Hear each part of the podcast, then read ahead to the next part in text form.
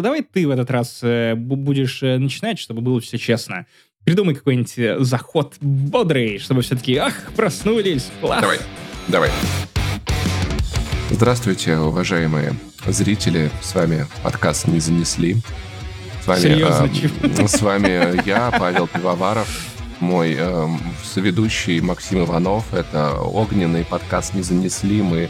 Если у вас возникали вопросы, почему зачинаю в подкасте «Не занесли» в 192-м выпуске обычно я, вот почему. Потому что Паша говорит, как Лев Новоженов. Норма, нормально же получается. Нормально же у меня в целом все. С вами ведущие это нормально. Ученые уже выяснили, что это такое. Говори, что ты не в ресурсе. Я, я не в ресурсе. Ельцин тоже должен был говорить, я не, не я устал, я ухожу, хотя на самом деле это эффект Манделы. Он говорил не так. Да. Ельцин должен был говорить, я не в ресурсе, понимаешь? Ну что, минуты подкаста еще не прошло, уже пародия на Ельцина. Вспомнили Льва Новоженова? А что дальше? Все что угодно. У микрофона Максим Иванов, Пашка, Пушка, Восьмушка. Колотушка. Колотушка. И это вторая часть нашей эпичной идеологии подкастов э, «Вспоминашки». Догонялки, догонялки. Ну мы все знаем Максим Иванов. Нет, я вас подловил. Догонялки. Они же кетчапы. Так. Если вы забыли или вы не знали, то это э, рубрика подкаста «Не занесли», в которой мы рандомно советуем вам всякие штуки, в которые мы поиграли или которые мы посмотрели, или можем, наоборот, вас отговаривать. За последние полгода, на самом деле. За последние полгода, да. Пос- давненько не было, давненько не было э, кетчапов. Время от времени можем себе позволить. Итак, Паша, я думаю, что ты хочешь напомнить нашим юным зрителям и еще более юным слушателям о том, что у нас есть Patreon, Boosty и теперь Apple подкасты, где также доступны платные э, выпуски, которые нигде больше не послушать. На торрентах их нет. И сделаю это зажигательно, как Константин Хабенский в фильме «Огонь». Ну, короче, у нас есть подкаст «Разогрев», мы там всякое пиздим прикольно, интересно, по 3 доллара. На в Apple Podcast Connect он есть, да, а другого нет в Apple Podcast Connect, там доступ в яму с хуями, значит, есть. Там, короче, вспоминашки, мы вспоминаем всякие игры, что ели, когда были маленькие, как росли, очень интересно. Есть подкаст Финляндии не существует, мы там теории заговора разгоняем. Приходите к нам, пожалуйста, в подкасты, там очень интересно, честное слово. Паша — это буквально олицетворение фразы «Ну, родился, повел подкасты и умер». А это мем или моя жизнь? Ну что? А мы что, подкасты какие-то ведем? Мы что, людей веселим? Ребята, не только хихоньки да хахоньки. Мы сделали выводы из прошлого выпуска, поэтому в этот раз я буду максимально серьезен. Паша, вот ты будешь рассказывать про такие драмы, как э, Мэг Монстр глубины, где Джейсон Стейтом запрещает срать акуле. Нет, он ей не запрещает срать. Он, наоборот, пытается сделать, сделать так, чтобы она не срала, а ничего не получается. Да, еще фильм «Юморист», кстати, да, кстати, очень глубокий фильм, очень. Вот там будем хохмить, там хихоньки да хахоньки. Короче, это, а также многое другое в 192-м выпуске Турбо-подкаста для турбо-слушателей, для турбо... Зрителей из меня аж демон вышел. Короче, погнали, йоу!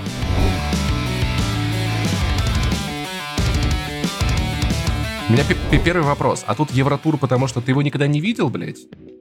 Мискузы. Мискузи. Флюгеркехаймер. Мискузы. Флюгендихаймер. Короче, я хотел посмотреть, насколько фильм про прошел проверку времени.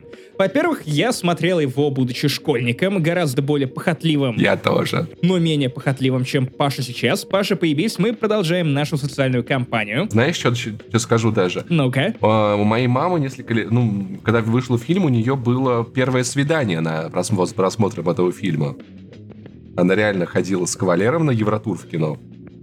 А, в смысле, это не разгон, так так и было. Это не разгон, это так правда и было. Скажи, она целовалась с кавалером на моменте с мискузы, мискузы. Я стараюсь не думать о том, чем моя мама занималась в этом кинотеатре. Но, блин, слушай... При таком-то фильме... Столько мемов помнится до сих пор, типа, у меня есть один доллар, я увольняюсь, я, я построю свой отель. Американский доллар. Да, Братислава! Я до сих пор хочу сгонять в Братиславу, поэтому, дорогой дефолтный сайт по продаже авиабилетов, пожалуйста, сделайте нам какую-нибудь рекламную интеграцию, чтобы мы могли хоть куда-то слетать, а не только в Грецию. Ладно, странный флекс. Я, знаешь, флексанул но на, на полшишки. Но я пересмотрел Евротур буквально с, э, со своим очень хорошим другом Мишей, любителем почитать Таню Гротер, на даче под шашлыки а, и пиво, разумеется. О, и Евротур под шашлычок вкусно очень. Очень хорошо. И самое интересное, вернее, самое любопытное для меня было то, что я сам уже три года пожил в Европе, не в Восточной, вернее, в стране, которая э, всеми силами пытается доказать, что это не Восточная Европа, а я напоминаю, что Восточная Европа — это как игражуры. Ник- любой игражур постоянно открещивается от того, да я не игражур, я блогер, я там еще кто-нибудь. Я, э, я видеоэссеист, и Восточная Европа то же самое. Мы не Восточная Европа, мы Северная Европа. Эстония — Северная Европа. Мы Центральная Европа, да, типа, да. Э, Латвия — Северной Европе. Европа, у нас самые северные виноградники в Латвии. Виноградники. Самая идентификация может быть у этих стран любая. Э, мне в любом случае окей тут жить, но просто вот, вот интересно было, я попутешествовал по разным странам, посмотрел их, в отличие от меня 13-летнего, и просто вот насколько мой опыт от э, кутежа в этих мировых европейских столицах будет отличаться от Евротура. И ты знаешь, я полюбил этот фильм гораздо больше, чем в детстве, потому что я понял гораздо больше шуток. Я угорел с тоненького троллинга европейцев, типа, блин, да тут пешком можно дойти из Берлина во Францию. При этом я охренел от того, насколько другими были фильмы начала 2000-х, когда еще не было Мету и э, изгнание дьяволов из э, Харви Вайнштейна. И э, самое начало фильма просто вот проходит минута, там стюардессу за жопу хват, э, хватают, типа, йоу, ребята. И вот это непонятно, он парень или ты парень. Сначала он парень, потом ты парень, потом вы оба парень, да, и все такое, да. Да, все эти гей-шутки. И ты такой, это, конечно, очень, ну, не современно, но, сука, места, вот все, что кроме этого, безумно смешно. Братислава кайф. Эти бритиши, которые такие типа, а мы, ты наш брат, потому что ты теперь болеешь с нами за одну команду.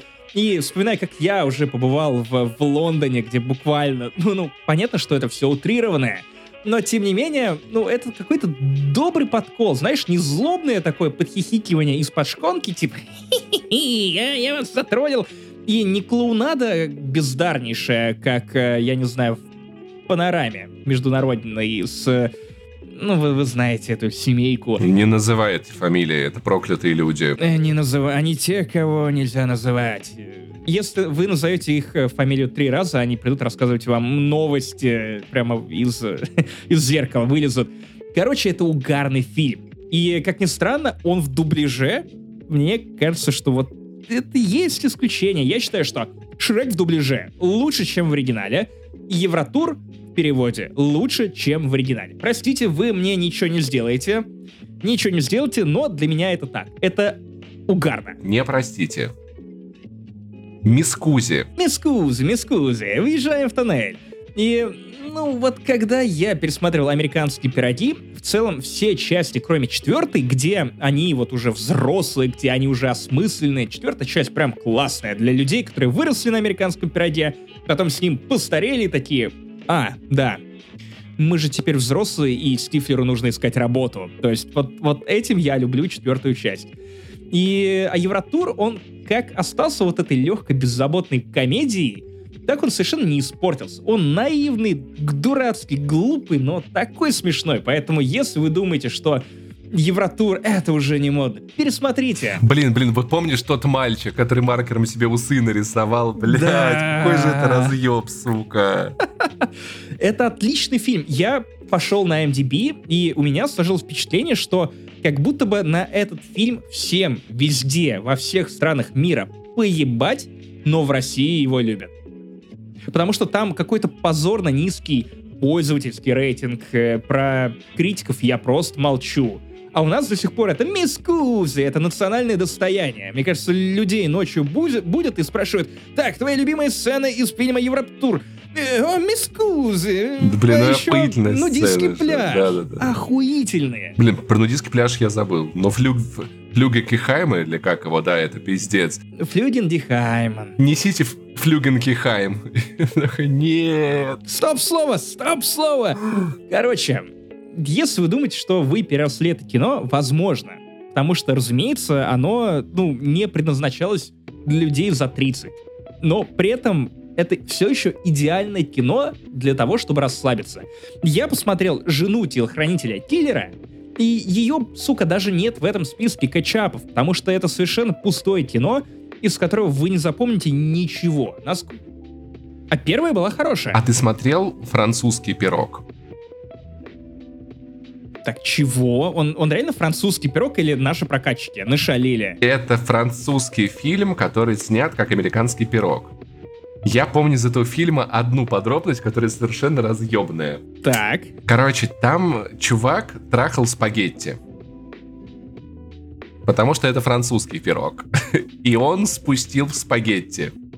И там так неловко получилось, что к нему пришли друзья, и они такие, о, спагетти, заебись, а он такой, а, чё, да, да, да, да, да. И они такие, бля, заебись спагетти, классный спагетти, и съели спагетти с его кончой. Да, это как в американском пироге, где не та сцена, где Джим трахал пирог, а та сцена, где кто-то кончил в, в стакан с пивом, и Стифлер это выпил. А потом на кого-то еще, кому-то на голову нассали. По-моему, Стифлеру тоже. Бля. Потом была сцена, где, где главный герой ехал с одной из, из девушек, которые были у него в гостях в машине. Они уже начали встречаться, и она решила сделать ему минет, пока они едут. И она отсасывает mm. ему в машине, и ему так классно. Mm. А потом он кончает, она резко поднимает голову и такая, соус для пасты. И ты такой, бля, тебя сука. Короче, охуенный фильм. Нихуя не помню, что там было еще. Но, блядь, просто... Муравьи в штанах. Охуительное кино, блядь. Муравьи, муравьи в штанах, это до сих пор, я считаю, великий фильм, просто потому что это так, сука, и работает. Это так, блядь, и работает. Сука, это так несправедливо, ужасно и прекрасно одновременно. Давай к более серьезному кино. У нас тут научная фантастика. Мэг, монстр глубины. Максим, я попрошу тебя сосредоточиться. Мне кажется, что нужно все фильмы с, со Стейтемом нужно объявлять голосом, как будто тебе уже запретили срать. Ты такой, уважаемый Джейсон, да, что, почему?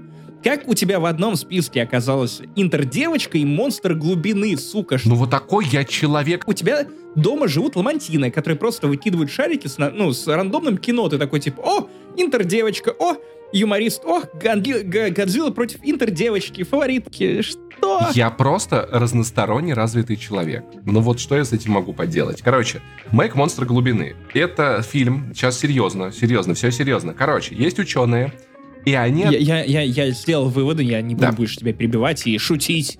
Тем более со Стейтемом. Не-не-не, я видел «Форсажи». Ученые на батискафе отправляются на дно Марианской впадины в составе команды ученых, mm-hmm. бывшая жена Джейсона Стэттема. Они... Это акула? Нет, пока нет, пока нет. Окей. Okay. Жена, блондинчик, симпатичная. Mm-hmm. Они mm-hmm. спускаются на дно Марианской впадины и выясняют, что это, оказывается, не дно,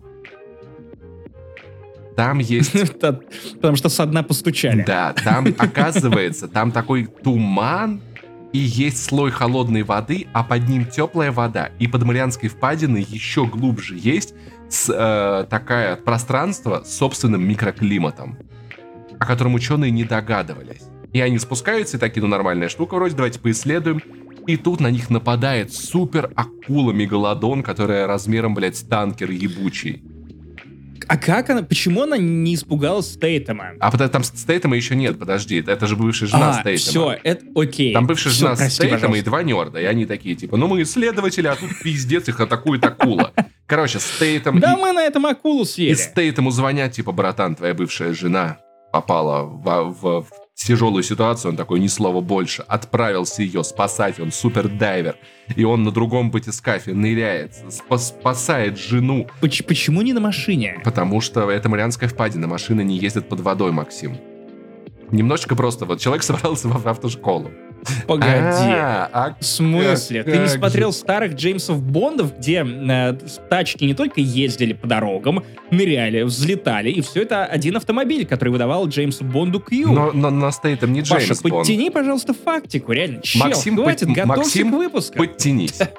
Короче, Джейсон, Никогда. Джейсон Стейтем спускается на батискафе, спасает свою э, бывшую жену, и он такой герой, все классно, но поскольку они через этот слой, разделяющий две две разных воды прошли, там образовалась как бы дыра в этой воде, которая отделяла один от другого, и акула выбралась в обычный мир. И эта акула, она конч просто обоссанная. Она, блядь, не жрет. Она про... это, это не кайдзю из э, вселенной Годзиллы. То есть не будет Годзиллы против нет, нет, нет, нет, нет. Э, суперакулы против Стейтема. против суперакулы. Все.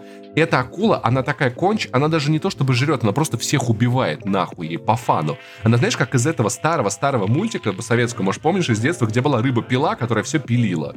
Это Кинг Шарк. Вот это вот такая же хуйня, она просто все жрет, блядь. Все, что видит, она жрет. Она не, не, не ест, она, она просто всех убивает. Она начинает всех вообще убивать. Вообще всех убивать рыб, э, китов, ламантинов, Джейсона Стейтема за всеми охотятся. Потому что ак- акулу заебало, что никто не продает рыбов, только показывает, она такая, роу.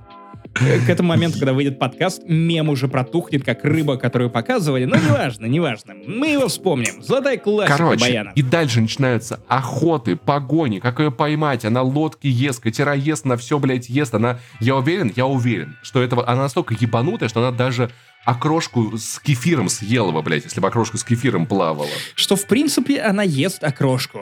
Два разных блюда, напоминаю.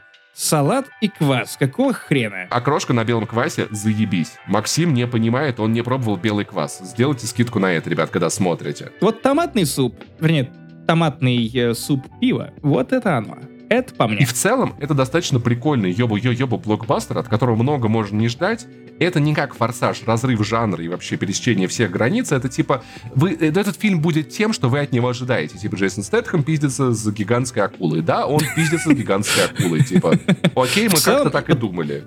Я шутил про ламантинов, но фильмы с Джейсоном Стейтемом, они, ну, пичатся именно так.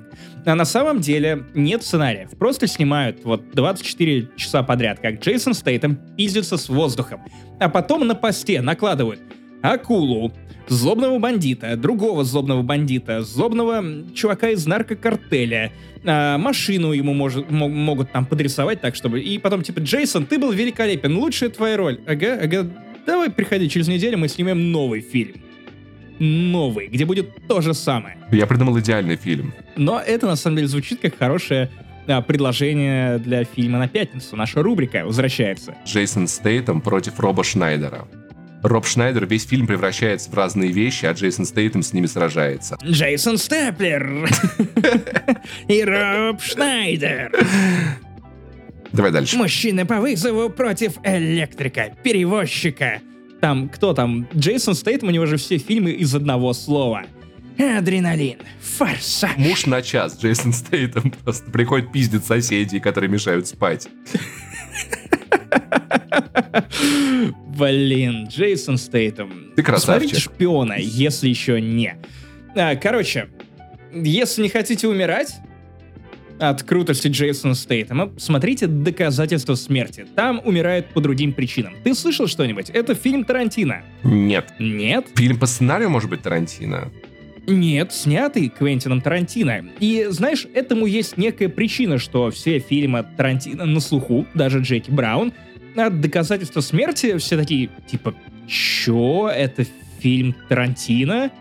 Это какая-то часть дилогии с Робертом Родригесом, где вторая часть э, была «Планета страха». Там еще Роуз МакГоуэн из «Зачарованных» с э, автоматом вместо ноги. Типа, чего? И это прокатывали в кинотеатрах подряд? Типа, Humble Bundle, пожалуйста.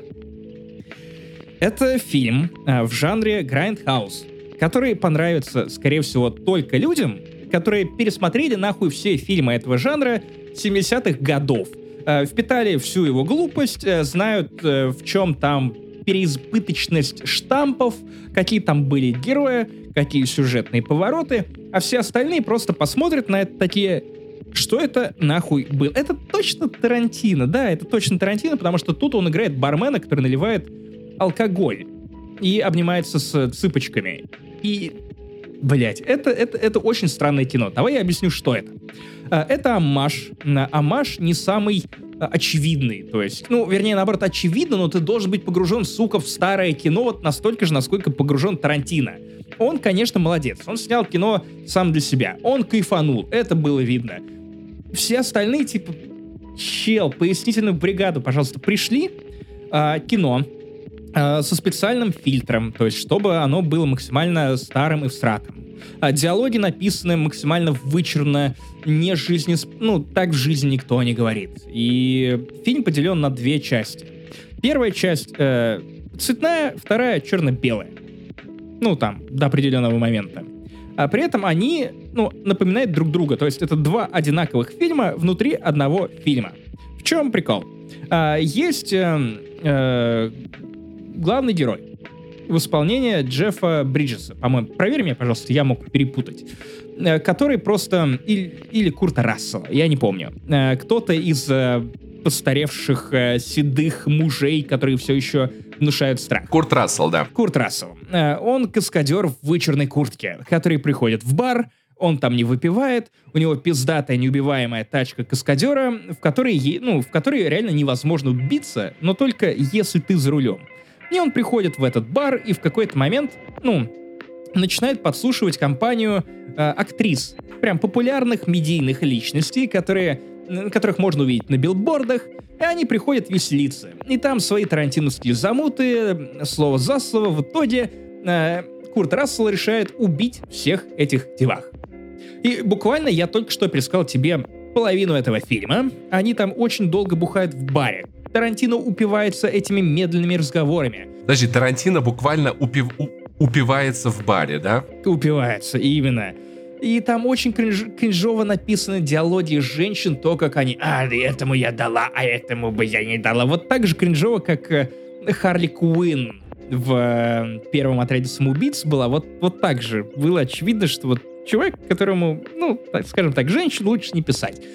Э, и в какой-то... Первая часть, она мне даже понравилась. То есть я просто выпил два пива на пляже в Греции, на Крите, и такой просто шел 40 минут домой, было уже 11 вечера, и вокруг никого, темно, у меня фонарик, телефон, я правильно смотрю на нем доказательства смерти, я упиваюсь этой атмосферой, как и Тарантино, а потом внезапный финал, и ты такой, бля, чего? И начинается вторая часть.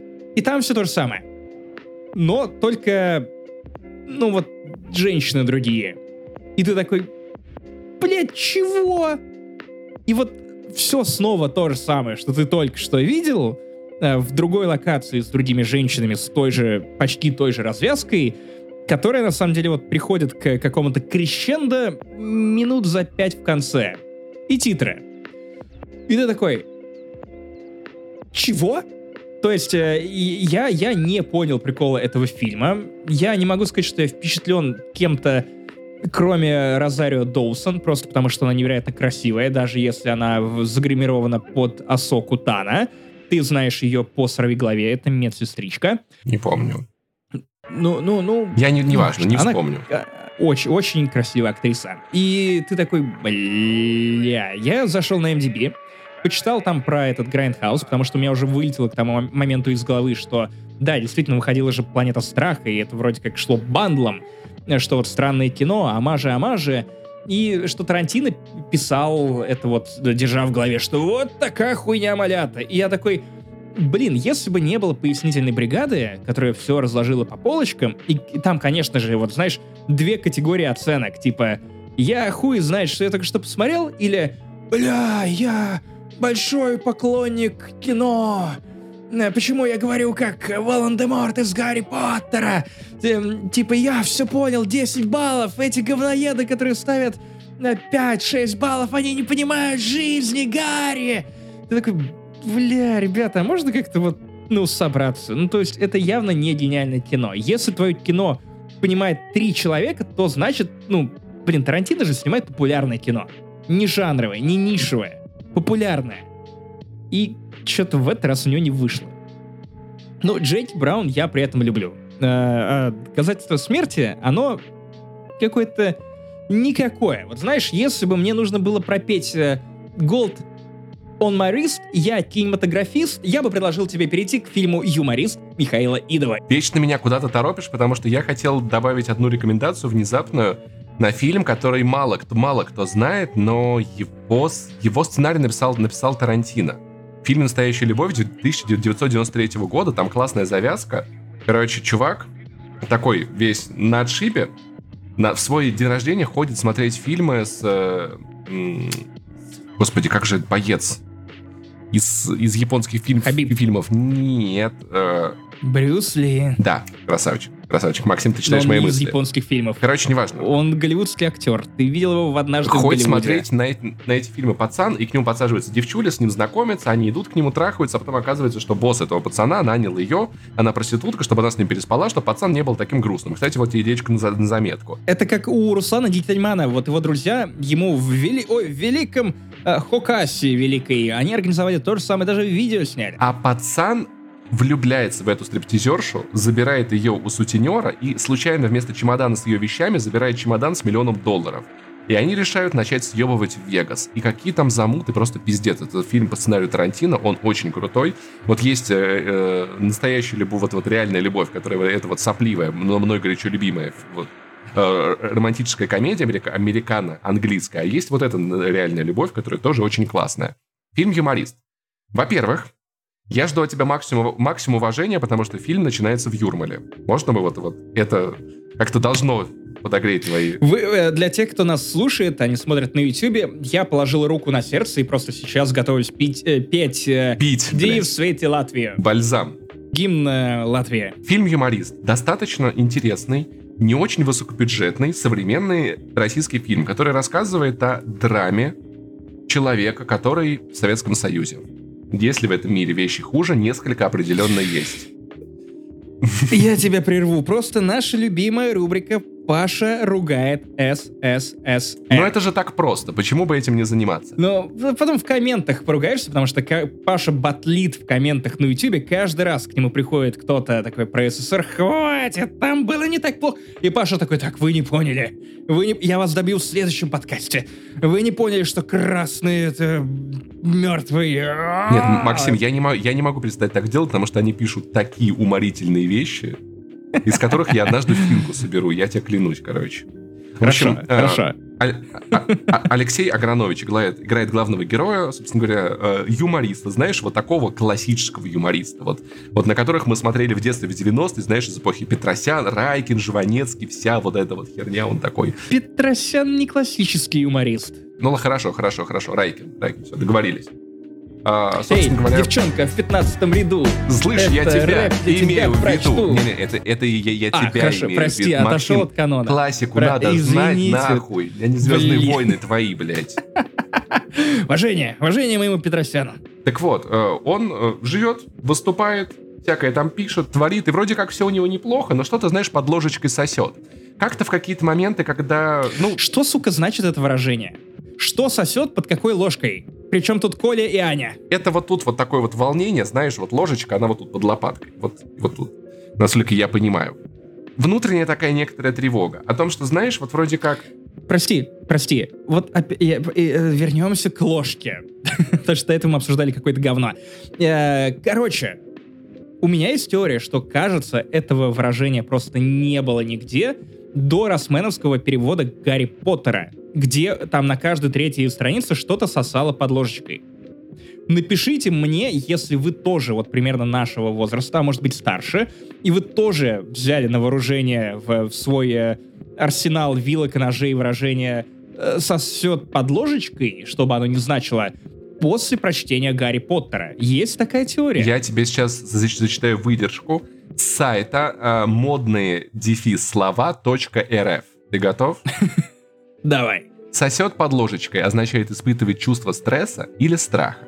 Еще есть вариант. Засосало под ложечкой, так говорят, когда человек проголодался, ему срочно заправиться. Например, огромным и сочным гамбургером. Чего?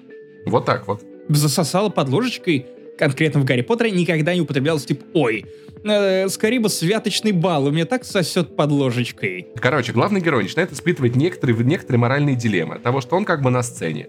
Он говорит слова, которые слышат много людей, но поскольку он живет в э, тоталитарном государстве с ебучей цензурой, он не может говорить все то, что он хочет, а много вещей его волнует.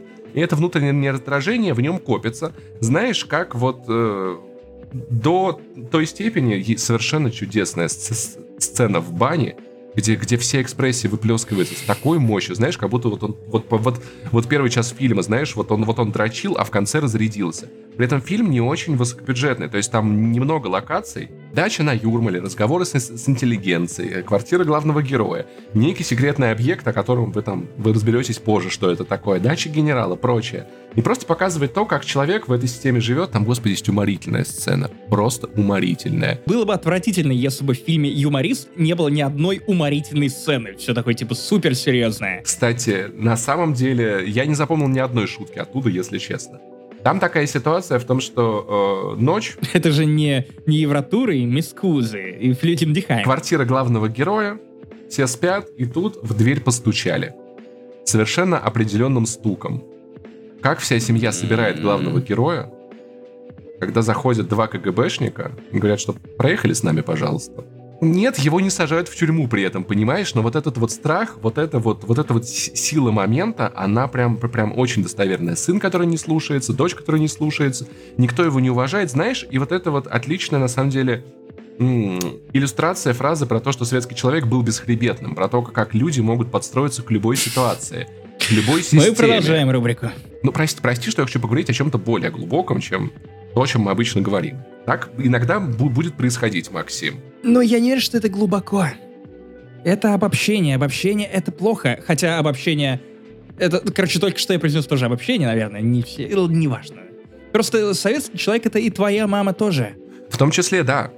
Ну, как бы... Или мои коллеги которых я бы не назвал бесхребетными. Да, но просто понимаешь, вопрос в том, э, что они сейчас не живут в э, тоталитарном государстве, это свойство, оно может атрофироваться со временем, и это нормально. Короче, фильм «Юморист» — это в целом история про то, как ты смотришь на ужа, который полтора часа жарится на сковородке, и в какой-то момент начинает думать о том, что, а может быть, из сковородки можно выбраться. Ну, то есть, на самом деле, даже если крышка есть, ее, наверное, как- как-то можно поднять про вот такую вот внутреннюю эволюцию человека из какого-то одного состояния, достаточно подавленного, во что-то большее, и я бы не сказал, что он рассказывает какую-то историю, которую можно там вот сказать законченной, прожитой. Это, это процесс, за которым ты наблюдаешь. У него нету какой-то ярко выраженной конечной точки. Здесь нету... Вот это как, как смотреть на дорогу, у которой нет пункта А и пункта Б, есть просто путь. Как у самурая. Шутки я ни одной не запомнил, ничего там особо разъебанного не было. В конце охуительная песня Фейса, которую я обожаю. Вот на самом деле у, у меня сложилось такое впечатление, что Идов выпустил фильм, и сколько там, два года прошло, три года прошло, и спустя это время ничего не осталось в какой-то культуре от этого фильма, кроме песни Фейса. Реально хороший, наверное, последней хорошей песни Фейса. Вот. Ну еще мой, мой Калашников была очень неплохая с того же альбома ну, в целом. Ну да, да, да. Но она какая-то такая уже проходная, а вот, ну, юморист это реально В общем, хит. если вы, как, вам, как мне нравится советская эстетика, хочется немного в нее погрузиться, декорации совершенно потрясающие, вся атмосфера, которая в фильме происходит, да. Тебе нравится ее ругать? Слушай, мне нравится ругать социализм как, как, как режим. Мне нравится ругать коммунизм как несбыточную идею. Но в то же время мне, мне нравятся многие вещи, которые присущи советской эстетике, как архитектура, культура и прочее. Блин, очень красивые были милицейские машины. Такие желтенькие, да. И вот эти вот грузовики Урала, которые небесно-голубого цвета. Зилы, точнее, Зилы, простите, потрясающие. Поэтому, если вы хотите немного в это окунуться, то фильм «Юморист» стоит того. Если вам в целом не то чтобы очень интересно, проходите мимо, не задерживайтесь, ничего особо интересного вы там не найдете. Да, мы на этом... Ты, ты, ты может быть, придумаешь какой-то красивый мостик, или опять я за тебя отдуваюсь? Знаете, чем отличается Советский Союз от нашего подкаста? Наш подкаст не разваливается, потому что у нас есть плавный переход на следующую тему. Сейчас Максим Иванов его озвучит. Доктор Кто я? В украинской версии доктор Кто нахуй? В русской версии, конечно, доктор Кто. И, наверное, внимательный, пытливый слушатель и зритель спросят, Максим, а какого хрена? Ты же давным-давно посмотрел Доктора Кто, прочитал все комиксы, о чем ты будешь говорить? Тебе же так не нравится сезон с Джоди Уттакер из-за шоураннера, который все проебал.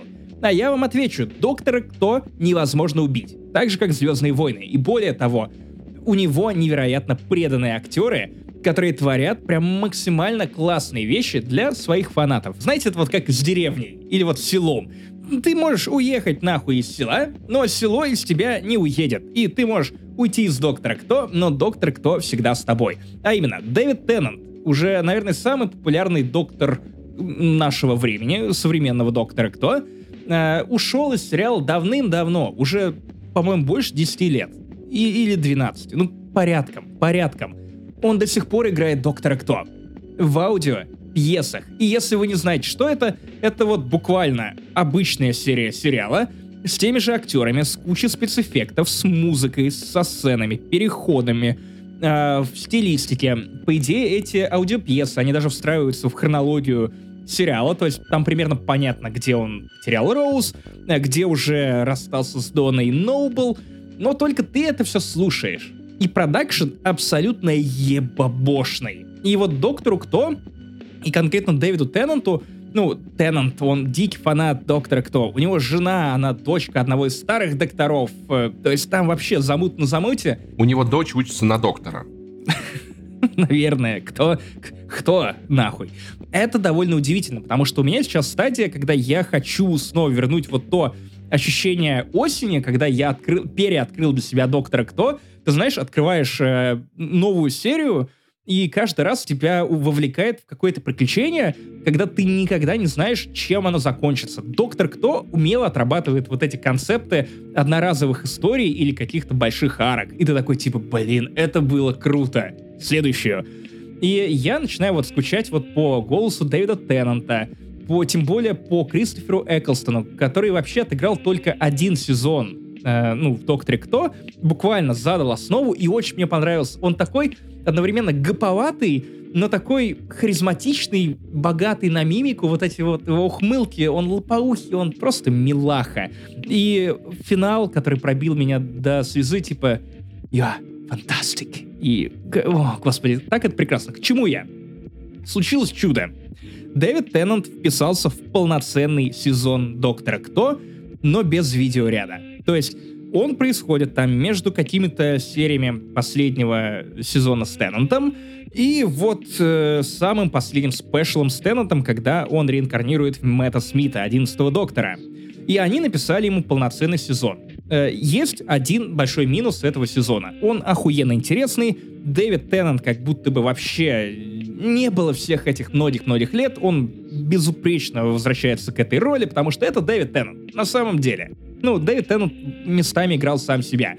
И как же это, блин, круто. Но, но в чем минус? Э, серии выходят по три сразу, но раз в два месяца, в два-три месяца. То есть полный сезон, по-моему, из 12 или 9 эпизодов, не помню сколько там точно, ну, типа, ты заебываешься его ждать. Любите подкаст не занесли каждую неделю.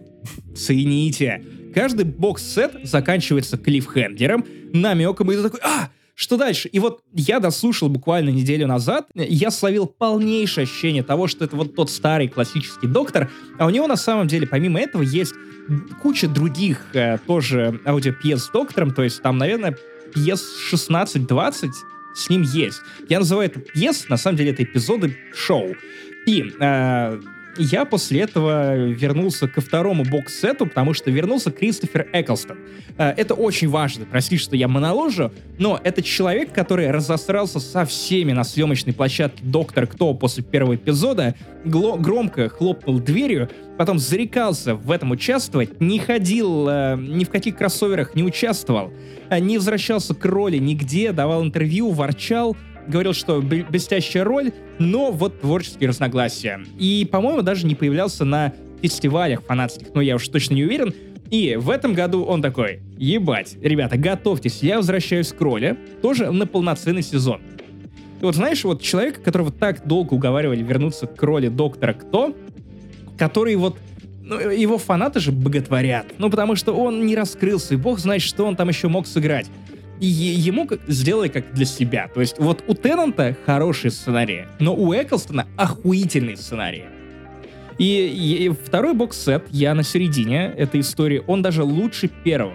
И если вот первый ты слышал в смысле о том, что Эклстон, ну, он какой-то такой, он э, как будто бы он вспоминает, каково это играть э, вот того самого доктора, и как будто бы местами вот в первом эпизоде первого бокс-сета не совсем попадает в интонации, то ко второму, бля, батя в здании, батя вернулся, батя даже не исполнил песню про экстремизм.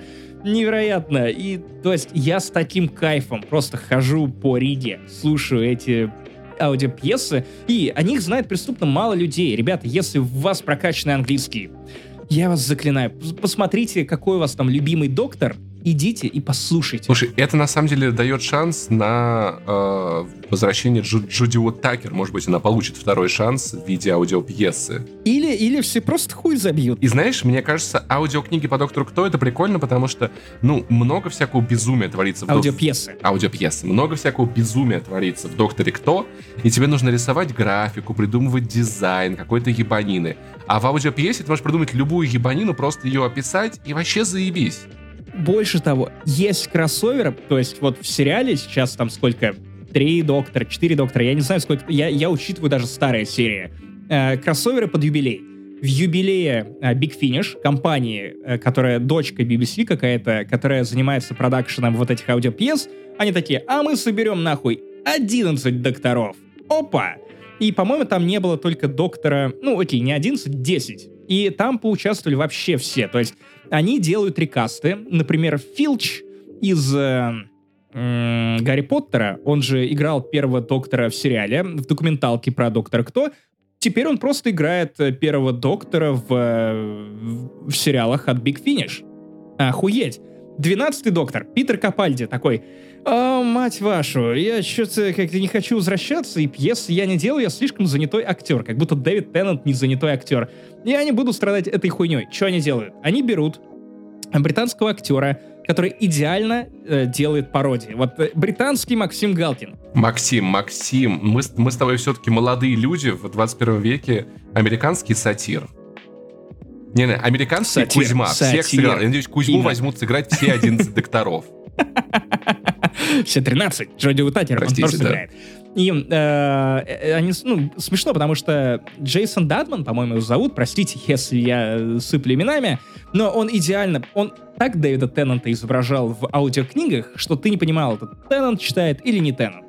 Мэтт Смит то же самое, и ему удалось даже вот этого э, хрипливого шотландца Питера Капальди, который говорит вот так, на самом деле, я, я довольно неплохо изобразил Капальди. Короче, это какое-то безумие, Big Finish молодцы, кроссоверы классные, и если у вас мало времени, хотите просто вернуть себе свой 2000, сука, седьмой и Доктор Кто, вот послушайте аудиоспектакли с Теннантом, Эклстоном. Вы кайфанете. Паша, давай ты расскажешь про Годзиллу против Конга. Давай я не буду рассказывать про Годзиллу против Конга, потому что я ничего больше, чем Ваня рассказал в первоапрельском выпуске, не расскажу. Серьезно? Да, поэтому я так подумал, ну его Серьезно? нахуй, ну его нахуй, типа. Ну что, есть такой фильм, э, там Годзилла дерется с Конгом. Все как Ваня рассказал. Годзиллу и Конга победила Мили. Мили, Бобби Браун надо просто убирать из этого фильма, и все линии вообще, как Ваня говорил, про людей. Все, что, все, где показывают людей, нахуй не надо этому фильму. Вот. А так, ну, типа, прикольная ёба, которую, ну, типа, можно посмотреть. Только перематывать. Хорошо. Тогда пойдем по беспределу. Я «Сынов анархии» не досмотрел, но я в том году открыл для себя «Ходячих мертвецов». Сериал, который, ну, буквально, ну, фончиком. То есть в меру интересный. А, он постоянно держит, ну, интригу. Там, а, сейчас такое случится, ты охуеешь, ты охуеваешь, а потом опять какой-то скучняк, ты моешь посудку, ты что-то готовишь, все это играет у тебя на iPad, ты такой, ну, фоном нормально. Даже худшие сезоном шли фоном великолепно. И вот год спустя я понял, что у меня нет такой жвачки, которую я мог просто смотреть бы везде. В душе, на прогулках ленивых каких-то, я не знаю, пока я еду в автобусе до Лейпа или Венспилса, вот что-то такого. И я внезапно обратил внимание, что на Netflix появились «Сыны анархии», и захотел такой, блин, сериал про байкеров, крутых мужиков, с бородами, ум, токсичной маскулинности, ей, йоу. А еще, кстати, интересный факт, который я знаю про этот сериал. Ну-ка. У них мама — это анархия, а папа — стакан портвейна. Они не совсем сыны анархии. У них, у них мама анархии — это Лила из Футурамы. Охуенно играет. Че? Лила из Футурамы. Мама, мама анархия. Одним глазом? Да, она, она. Она играет тут маму главного героя. Но она же нарисованный персонаж мультфильма. Это мультфильм? А вот ты не знал? А вот, на, вот ты, пог, э, ты погугли. Ты погугли. А я не буду. Реальное тело. Мной нельзя манипулировать так просто. Но, простите, спойлер, в сериале у нее два глаза. Отвратительно. Она мама Чарли Ханама, э, того самого журналиста из «Джентльменов» э, и «Короля Артура». Короче, у Гая Ричи много снимается. Очаровательная женщина, да, все, все понял, да. Нет, Чарли Ханом это мужчина. Нет, я про маму. А, ты, ты, ты так... Э, ты, ты же даже не гуглил. Я же вижу, что ты даже ничего не нажал на клавиатуре. Ты просто такой... А, э, окей, я подрачу на мысленный образ. Максим, час 39, что ты от меня хочешь? Окей, окей. А, смотри, а, про что сериал? А, есть молодой байкер, есть его а, father figure, вот тот самый Hellboy Рон Перльман, а, который возглавляет мотоклуб «Сыны анархии». Все это происходит где-то в Калифорнии. А, мотоклуб беспределен. Подожди, важно, важно, важно, важно. важно. Это вот эти вот, это вот эти хуесосы, ко- которые по ночам такие... Вот эти вот уебки. Сука, в Риге, в Риге так тихо, что ты начинаешь ненавидеть этих говноедов еще сильнее. Потому что тишина идеальная. Просто тут даже соседи ночью там не пинают собак. Слышишь, как шпроты в Балтийском, э, в Балтийском заливе плещутся. И тут вот эти... Сейчас я вас всех подниму. Пошли вы накатитесь, э, катитесь колобком. И, как, нет, как-то шариком. Неважно. Напомните мне, что это за детская фраза. Сыны анархии — это вот эти э, мудаки на драндулетах, которые толкают оружие, промышляют криминалом. У них там есть э, коп на подсосе, который еще при этом шериф этого местного городка. И все вроде как на мази, но в самом начале главный герой, он находит дневник отца и понимает, что отец хотел для мотоклуба вообще не этого. Он хотел уйти от насилия. Он стал пацифистом. Он хотел поставить глушители. Он хотел, чтобы мотоциклы не делали... А тут клуб все больше и больше вовлекается в криминал. И при этом возникают некие вопросики к главе этого клуба, который, с одной стороны, ну, главный соратник и наставник главного героя, а с другой стороны, ты понимаешь, что это склизкая мразь, которая с каждым сезоном все мразотнее и мразотнее. А что вот этот вот отец ожидал? Типа, мы, значит, основ будем, сделаем байкерский клуб, назовем его «Сыны анархии». И будем развозить печенье. Будем строить больницы, будем перевозить бабушек через... Потому что анархисты так поступают. Бабушек через дорогу. Что, так это он, Ну, он представлял себе, блядь, долбоеб?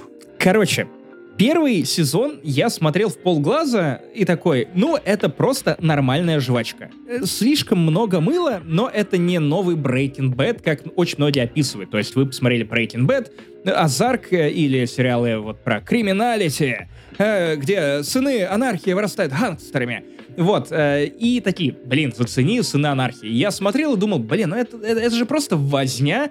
Вот ты, блин, ты, я крутой взрослый мужик, нет, я взрослый крутой мужик, мы сейчас будем выяснять отношения, а еще мы можем бить женщин и их ебать, всех хотят нас, у нас есть велосипеды, мы на них катаемся, мы такие взрослые, классные. Вот, и, и второй сезон, он становится взрослее, там появляются нацисты, везде, где появляются нацисты, Все становится интереснее. взрослее, на самом деле, сразу. Наш мальчик вырос, Взрослее. посмотри. Теперь, теперь я тоже нацист, но вот мы, мы- у нас есть с тобой разногласия, но вот эти нацисты, они делают плохо всему городу, городу, мы сейчас им наваляем. Третий сезон это какой-то бред, это просто это скучняк. Я думал дропнуть сериал на третьем сезоне, потому что они отправляются там в Ирландию, они ищут там... Меч короля Артура. Не-не-не, дре- А подожди, потом выяснится, что король Артур был мотоциклистом. Они должны найти глушитель короля Артура, поставить его на мото. Только избранный может вытащить его из чопера. Тест на корону. ПЦР. Я вот честно думал, что дропну этих сынов анархии. Э, позвоню маме перед этим. И, и все. Но внезапно, четвертый сезон, с места в карьер.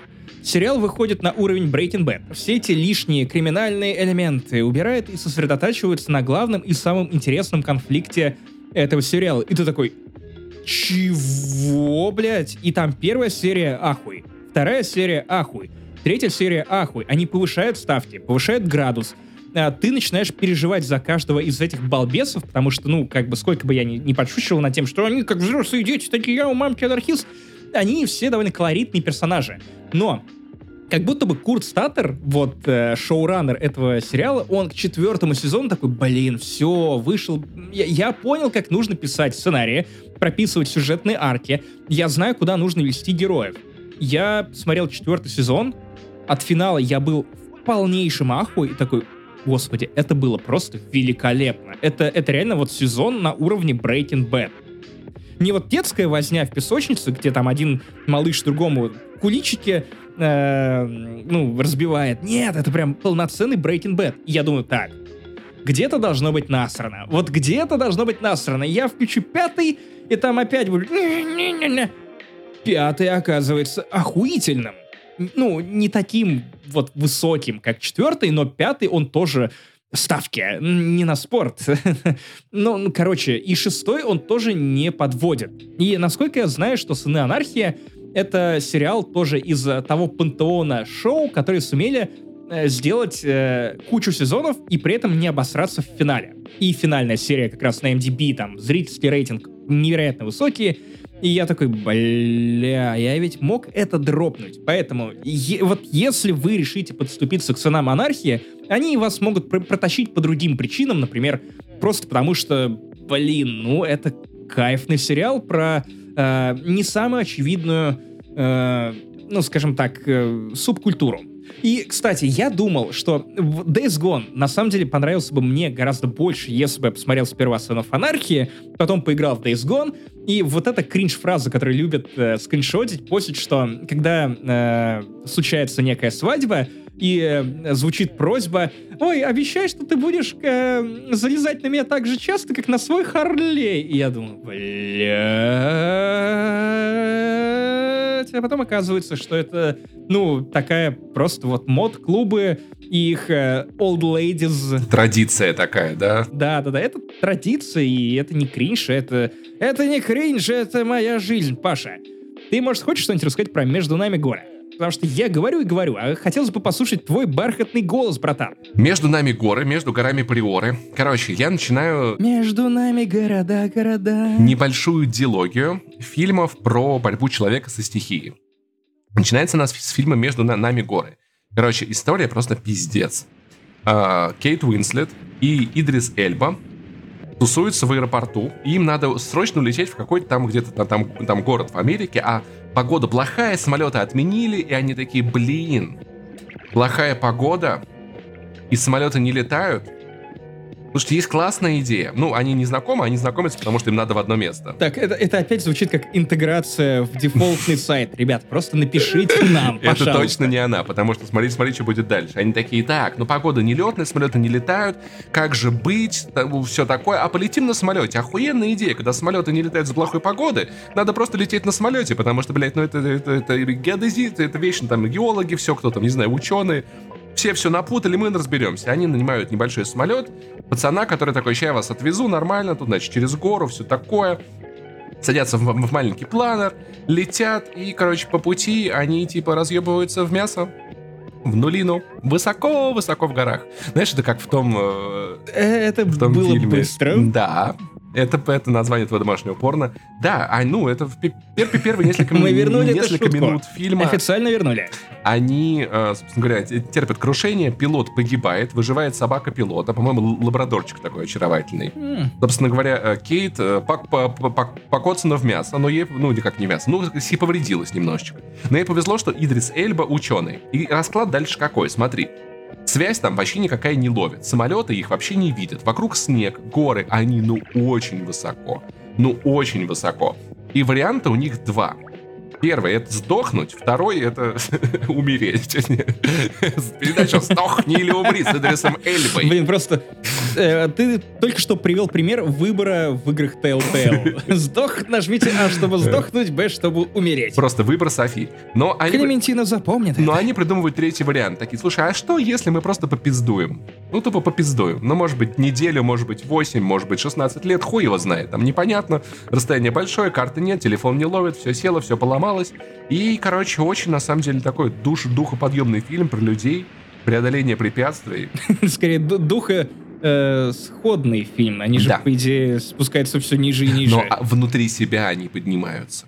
Это правда.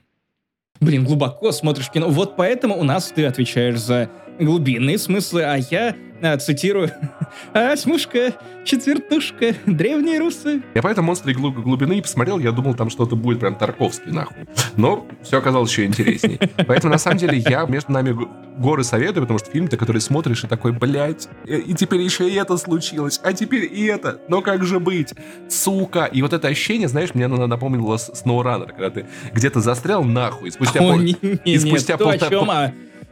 И спустя полтора часа ты выбираешься Никакой точке, где нужно сдать груз, и это так приятно, так охуительно. В общем, очень советую. И второй фильм — это невозможное. Короче, прикольно, на самом деле, здесь еще Красивое, живое, невозможное. Фильм рассказывает про семью, американскую такую классическую семью, которая живе- живет в Японии, там батя работает, они прилетают, прилетают в Таиланд, и случается огромное-огромное наводнение. Приливная волна, а, это вот реальные события, та история, вот, которую Лошак снимал, про которую Дудя рассказывал. Блин, возможно, это то, о чем писал Юрий Лоза. Снимал видео Юрий Лоза. Отголоски той самой волны. Так, простите, все. Я поехал. Ши шизанулся. Короче, в главных ролях они тебе понравятся. Это, во-первых, Наоми Уотс, которую ты недавно видел в фильме «День курка». Так, так, так. И Юэн Макгрегор, который играл в какой-то известной франшизе, которая после Джей Джей Абрамса превратилась в хуйню. Как же она называется? А, Доктор Сон. Да, доктор кто? Да-да-да. Юэн Макгрегор, он же, он же доктор кто? Фарго, он в третьем сезоне играет двух близнецов. Фильм начинается достаточно стремительно. То есть они прилетают, заселяются в отель, у них там детишки, все такое, трое очаровательных детишек, любовь, морковь, там дни рождения, то-то, то-то.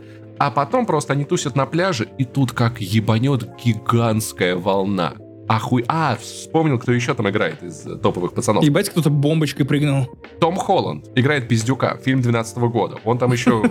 Есть ли у Тома Холланда варианты не играть пиздюка? Ну, он Это как, э, у- есть ли у меня варианты появляться в кадре и потом не получать комментарии? Блин, слушал вас 6, лет, вот, э, дошел посмотреть на ваши лица, вы 6 лет шутили, что Максим выглядит как школьник, а я захожу, смотрю на видеоверсию, он выглядит как школьник в 30 лет, господи. Ну, 27. Факты. Это фильм 12 года, он играет прям реально совсем пиздюка. Он, он реально очень молодой, очень-очень-очень маленький.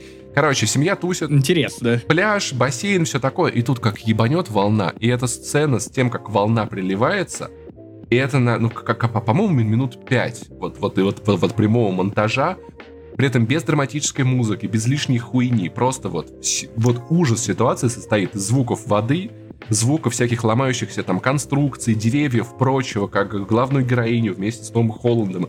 Их несет, э, ударяет о, о о- о деревья, о дорожные знаки, разъебывает в кровь, вообще во все, в полный пиздец. И они остаются друг у друга, собственно говоря, вот единственные в этом аду. При этом самое ужасное, что волна, волна э, прошла, отлилась обратно, и в целом эта история минут на ну, максимум 10. Но столько пиздеца, понимаешь, вот просто по щелчку происходит такой пиздец, с которым люди потом разбираются очень-очень-очень долго. И выбраться из этой зоны, которая... Ну, это как все, все ураганы, вот эти, как каждый раз э, в, Америке, которые могут определ- определить что-то президентство, реакция на эти ураганы, и каждый раз, когда ты смотришь э, видео, фотки, как люди буквально за 10, 15, 20, 30 минут лишаются всего своего жилья. Пиздец. Вот, и тут, в общем, то же самое. Вот был отель, вот было все нормально, и все, вокруг никого, ни людей, ничего, ни помощи, и надо как-то выбираться, прямо как в фильме «Между нами горы». При этом, ну, действительно, история классная, история разъебная, она удивительная, она поражает. Я до конца охуевал от всего, что там происходило, от всех совпадений, встреч, всякого прочего, помощи, вза- взаимовыручки. Блин, я, я, я люблю такое кино. Оно потрясающее, но у меня только одно осталось смешанное ощущение после просмотра. Короче, Таиланд, Почему не в Юрмале? не совсем, не совсем. Таиланд. А, вокруг куча тайцев, которые, у которых нет столько денег, сколько есть у этой, у этой аме- американской семьи. Остались натурально без всего. Без родных, без близких. А мы два часа будем смотреть на то, как группа белых, белых американцев, собственно говоря, ну, идет к У нас успеху. есть один доллар. И Флюдин Дихайман. Понимаешь? А, И типа я- работать целый год. Я в конце фильма смотрю и такой, ну это, конечно, классно, но там сотни тысяч людей остались в полном пиздец. Они и так жили, многие, так себе, а здесь полный ад. Но В я, Таиланде. но я очень рад за этих белых ребяток. Это же так классно, что у них все хорошо. Сейчас бы такое кино не сняли бы уже реально. Ты заставил меня задуматься о том, что я бы очень хотел кроссовер фильмов катастроф, которые я почему-то люблю. Я даже 2012 смотрел с большим удовольствием. Есть, блин, у меня- я обожал особенно фильмы ББ класса, а их было когда-то очень много. Э, Разлом Сан-Андреас, вот этот, со скалой. Блин, ну он классный. Я еще помню, был прикольный, где э, нужно было выключать свет в городах, потому что тогда ураганы не случались. Такой, у меня есть идея, у меня есть, есть идея. Максим, мы можем прямо сейчас ее... У меня тоже. Давай, да, да- давай ты, потом я. Ураган против торнадо. Против акульего торнадо. Вот Да. тогда будет круто. Ураган против тайфуна. Вот так вот. Прикинь, они будут бороться. Ураган против Эспумизана. Два этих фандома воевали давным-давно, пока не встретились в финальной решающей битве. Дун-дун-дун. Ураган не принял Эспумизан. А моя идея такая. Мы берем фильмы катастрофы. Бангкок, Таиланд. И помещаем туда а, ебанат, ебанутых персонажей из а, молодежных комедий. А, Стифлера, а, уебков из а, «Мальчишника», они даже были в Ган- Бангкоке, они должны знать, что там делают, делать, и просто наблюдаем, как они мрут в течение всего фильма. Потому что, они, они- они, ну, как бы им не хватит ума, наверное, чтобы выбраться из э, этой ситуации. Но к- просто ты бы смотрел, ты... хотя есть такой фильм, сука, 2012 «Апокалипсис по-голливудски», по-моему, или как-то так он называется. Он охуительный. Это потрясающий фильм. Я обожаю его. Его мало кто видел, но он кайф. Охренительный, блин. Все уже придумано. Ченнинг Татум на, ц- на цепях, да, ты понимаешь? блядь, я А, так вот, орал. Вот, вот эту игра слов. Chains. А, Это, это и Tatum. не Это как панч у рэпера Дрейка. I have so many chains, they call me Channing Tatum. И я такой, ммм, Дрейк, бррр. Мой братюня.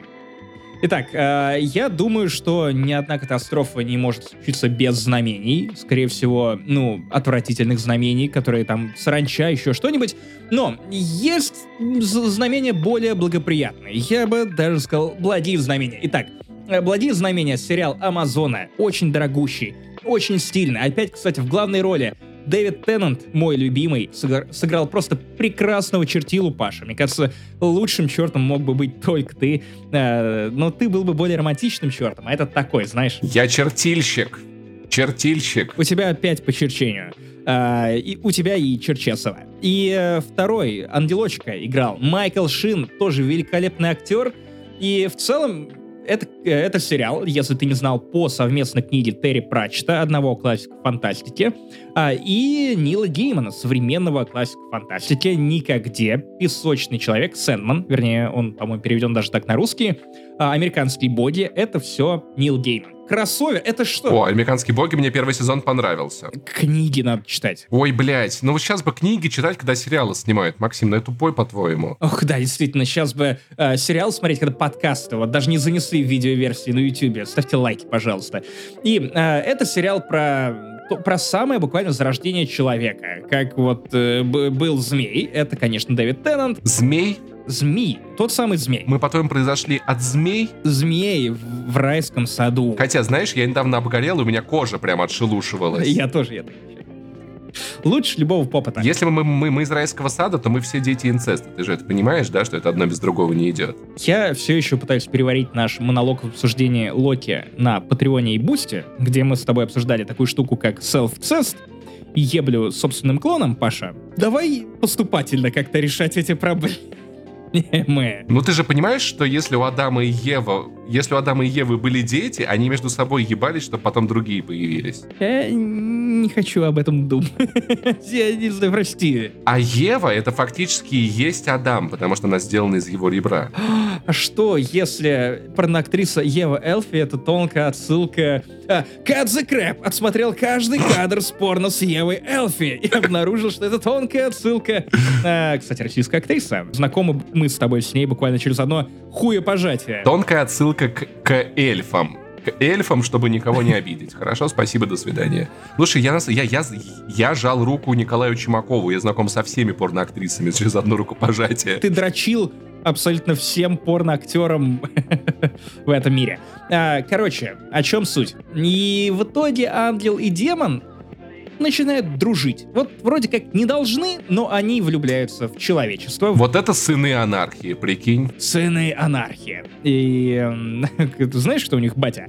И, э, кстати, не батя, мама. Там бог это женщина. Прям как в догме. Да, но «Догма» была снята позже романа Нил Геймана и Терри Пратчета.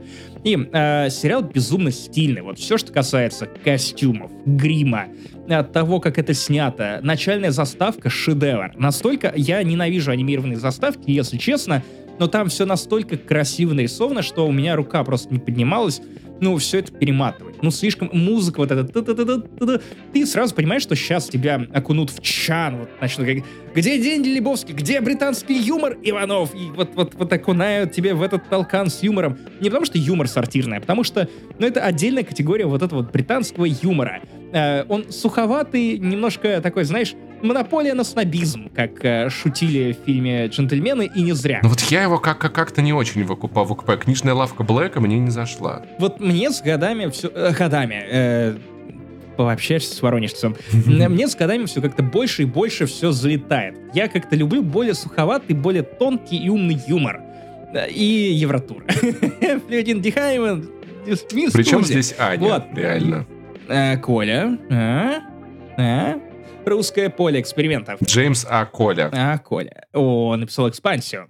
А, короче, я немного улетел от, от этих размышлений. От меня, я И, понимаю, да, такое часто бывает. Короче, вот эти два долбоеба должны приблизить апокалипсис. А зачем мне? Зачем?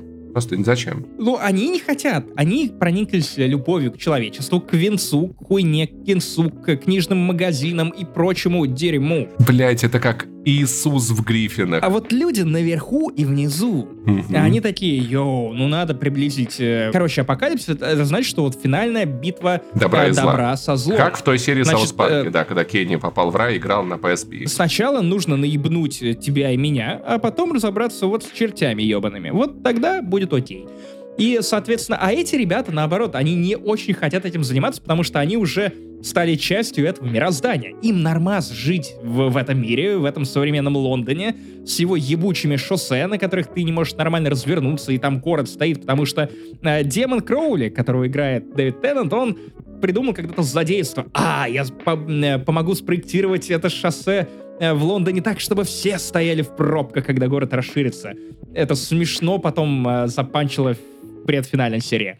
А, и в итоге, конечно, все идет не так. Они теряют этого сына сатаны. Э, сын сатаны уезжает куда-то в ебенище, никто не знает кому. И вот к моменту, а, когда уже все, сыну пора возмужать, и, ну, как-то, я не знаю, начать ебашить человечество. Вот у него Цербер уже есть личный, ну, маленькая такая псинка. И они не знают, где его искать. И вот начинают, пытаются сначала его найти. Но э, сериал э, одновременно, он рассказывает тебе кучу разных историй. Историю Агнесы Провидицы, как совершенно бородатую. Историю охотников э, за ведьмами. Историю постепенно вот дружбы э, Азираэля, по-моему, зовут героем Майкла Шина, и Кроули. И я понимаю, что, наверное, книгу Геймана и Пратчета было не очень просто экранизировать. Ну, по той причине, что эта книга, она, она богата на мысли, богата на нюансы. И вот как будто бы, ну, книги хорошие адаптации, на мой взгляд, они оставляют общие смыслы, но убирают детали, чтобы у тебя действие, оно было какое-то более сфокусированное. Потому что книга, она не работает не так, как кино или сериал. И в итоге самый интересный элемент э, этого сериала «Владеть знамения» он в том, он в дружбе демона и ангела. Вот это вот братанское кино, бади-муви, бади-ТВ-серия. Ну, такая классика, что типа противоположности притягиваются. Я бы, я бы назвал это банально, если честно, ходом. Ну, блин, чувак, тут нужно просто наслаждаться тем, как они говорят. Это вся соль в диалогах. Можно взять банальную идею и красиво ее исполнить. Это получилось вдвойне красиво в этом сериале, ровно по той причине, что у тебя Майкл Шин отпрыгивает энергетикой от э, Дэвида Теннанта идеально. Это вот реально идеальный кастинг. Это вот я не знаю, кого можно было бы подобрать на эти роли, чтобы они справились лучше. Да хуй знает, никого. И при этом все, все остальные истории, ну, они не очень интересны. И ты хочешь побольше времени провести с Теннантом и Кроу, э, в смысле, с Теннантом и Шином, их героями, и тебя постоянно, типа, нет, чувак, теперь смотри туда, а теперь туда. А еще вот про Пиздюка мы от, вот отдельно тоже, вот про его родителей, про какого-то, а, какого-то американского дипломата, и все немного начинает разваливаться, и я, если честно, вот после третьей серии взял паузу на неделю две. Вот просто, потому что я, я смотрел что угодно, только не «Владелец знамения», ровно по той причине, что, ну, бля, вот много всего. А вторая половина сезона первого, она гораздо более классная, потому что она фокусируется на героях, которые, вот ради которых на самом деле для меня все и затевалось. Это пиздатый сериал. Блин, тут сатану играет Камбербэтч, озвучивает. Опять рычит три фразы. Вот это Но финальный CGI крутой. Просто реально отлично выглядит. Все, тут нет, нет, нет до чего доебаться. Но вот если бы все это было более сфокусированным, я это больше бы оценил. А так, это для меня сериал на 6,5-7 баллов. Наверное, 7 из-за стилистики, из-за прекрасных актеров, из-за этого суховатого юморка Геймана. Я слышал про него на самом деле много хорошего, я думаю его посмотреть как-нибудь. Там 6 эпизодов. Всего. По часу. Э, всего. И больше ничего нет. Ничего нет. Я обожаю так, будет, такие бу- сериалы. Будет второй сезон. Так, а такие я не люблю, если честно. А на самом деле второй сезон непонятно, что снимать, потому что первый самодостаточное произведение, и книга тоже только одна. И это, это хорошая тема, потому что я люблю, когда вот сериал закончился, первый сезон, и ты такой, ну хорошо, спасибо, и вот нету вот этого, блядь, а что дальше? А-а-а. Единственное, что надеюсь, что вот этого братанства во второй части будет больше, но там тоже 6 серий, то есть это тоже такая история. Это флагманский сериал Амазона, и у него мощная фан-база, и, разумеется, Дэвид, для Дэвида Теннанта и Майкла Шина это большой-большой успех. И, кстати, если вы захотите еще больше времени провести с актерами после этого сериала, посмотрите замечательный сериал «Карантинный» под названием «Staged», где просто актеры рассказывают, как они проживают эту жизнь во время карантина. Он тоже блестящий. И там вся британская рать. Ну, все актеры, актрисы, которых вы можете представить, вот они все в этом капустнике. Паша, я думаю, что от этого нужно перейти к э, старым Бондам, которых я посмотрел. Кстати, интересный факт. Старый Бонд был очень вкусным. Я вот помню, я, это были одни из первых сигарет, которые я только попробовал. Синенькие еще. Ты знаешь, я, я старался не курить чай, потому что Брук Бонд, он, он во-первых, он такой, он горьковатый был немного, я подумал, что это какой-то булшит. А я курил чай, я тебе рассказывал. Я курил, на самом Короче, деле, я наврал. А, и Напиздюнькал. Первый фильм, который я видел с Джеймсом Бондом, был с Пирсом Броснаном. Это, по-моему, был «Умри, у- Но это не старые. у- «Умри, но не сейчас». Я просто про то, что ничего старше я не видел никогда в жизни. Это зря. На самом деле, правда, бе- бе- без, без иронии, зря. Э, Джеймс Бонд — это легендарная серия, и там, конечно, есть э, провалы вроде «Бриллианты навсегда» с Шоном Коннери, ради которого его вытащили из отпуска, когда он такой «Я больше не буду играть Бонда». И, кстати, это самая охуительная нативка в мире. До того, как придумали нативки, в 70-х годах э, какой-то производитель бриллиантов такой «Знаете, мы хотим снять э, э, Джеймса Бонда, вот чтобы он э, охотился за э, бриллиантами нашими, вот и чтобы постоянно их показывали, мы вам предоставим все настоящие бриллианты, вы их будете снимать, мы дадим вам очень много денег и э, какую-то там э, отгрузим фуру бриллиантов лично Шону Коннери, чтобы он вернулся к этой роли. Вот. А вы просто будете их постоянно показывать. Сценарий — хуйня. Абсолютная хуйня. Один из самых позорных Бондов с Шоном Коннери — но нативка. Но, короче, э, я, в отличие от тебя, посмотрел всех Бондов самого первого, вот 63-го года с Доктора Но. И они великие, особенно вот самые первые э, Голдфиндер э, из России с любовью. Это классика кинематографа. Я не шучу. Это все сцены сняты на натуре, это не зеленка. Если по сюжету Джеймс Бонд отправляется куда-то на Ямайку, съемочная команда просто садится нахуй на самолет и отправляется на Ямайку, снимает все на натуре. Если по сюжету Джеймса Бонда убивают, он отправляется на Ямайку и его убивает. Регги, топовое пыхчево на двойном яблочке. Э, Вы о чем подумали? И э, я посмотрел, там в Goldfinger тоже вот все прекрасно, блин. При этом, э, нельзя, ну, там, конечно, смешные спецэффекты, когда что-то взрывается. Или когда они дерутся, они наносят друг другу удары вот максимально медленно, и потом ускоряют это на посте. ну, тогда слов такого, наверное, не было. Пост. Если только кто-то не ел мясо несколько недель. И жиросодержащие продукты. И при этом, ну, Коннери для меня это The Bond. Я понимаю, что он ебанат, что он э, в последнее время, ну, как последние там лет 20-30 своей жизни, он просто съебал в э, куда-то там На Ямайку. И его убивает. от налогов, уклонялся от налогов, там же он, по-моему, и умер. Да чё бы не уклоняться? Нет, я так не делаю. Я не уклоняюсь. Не надо.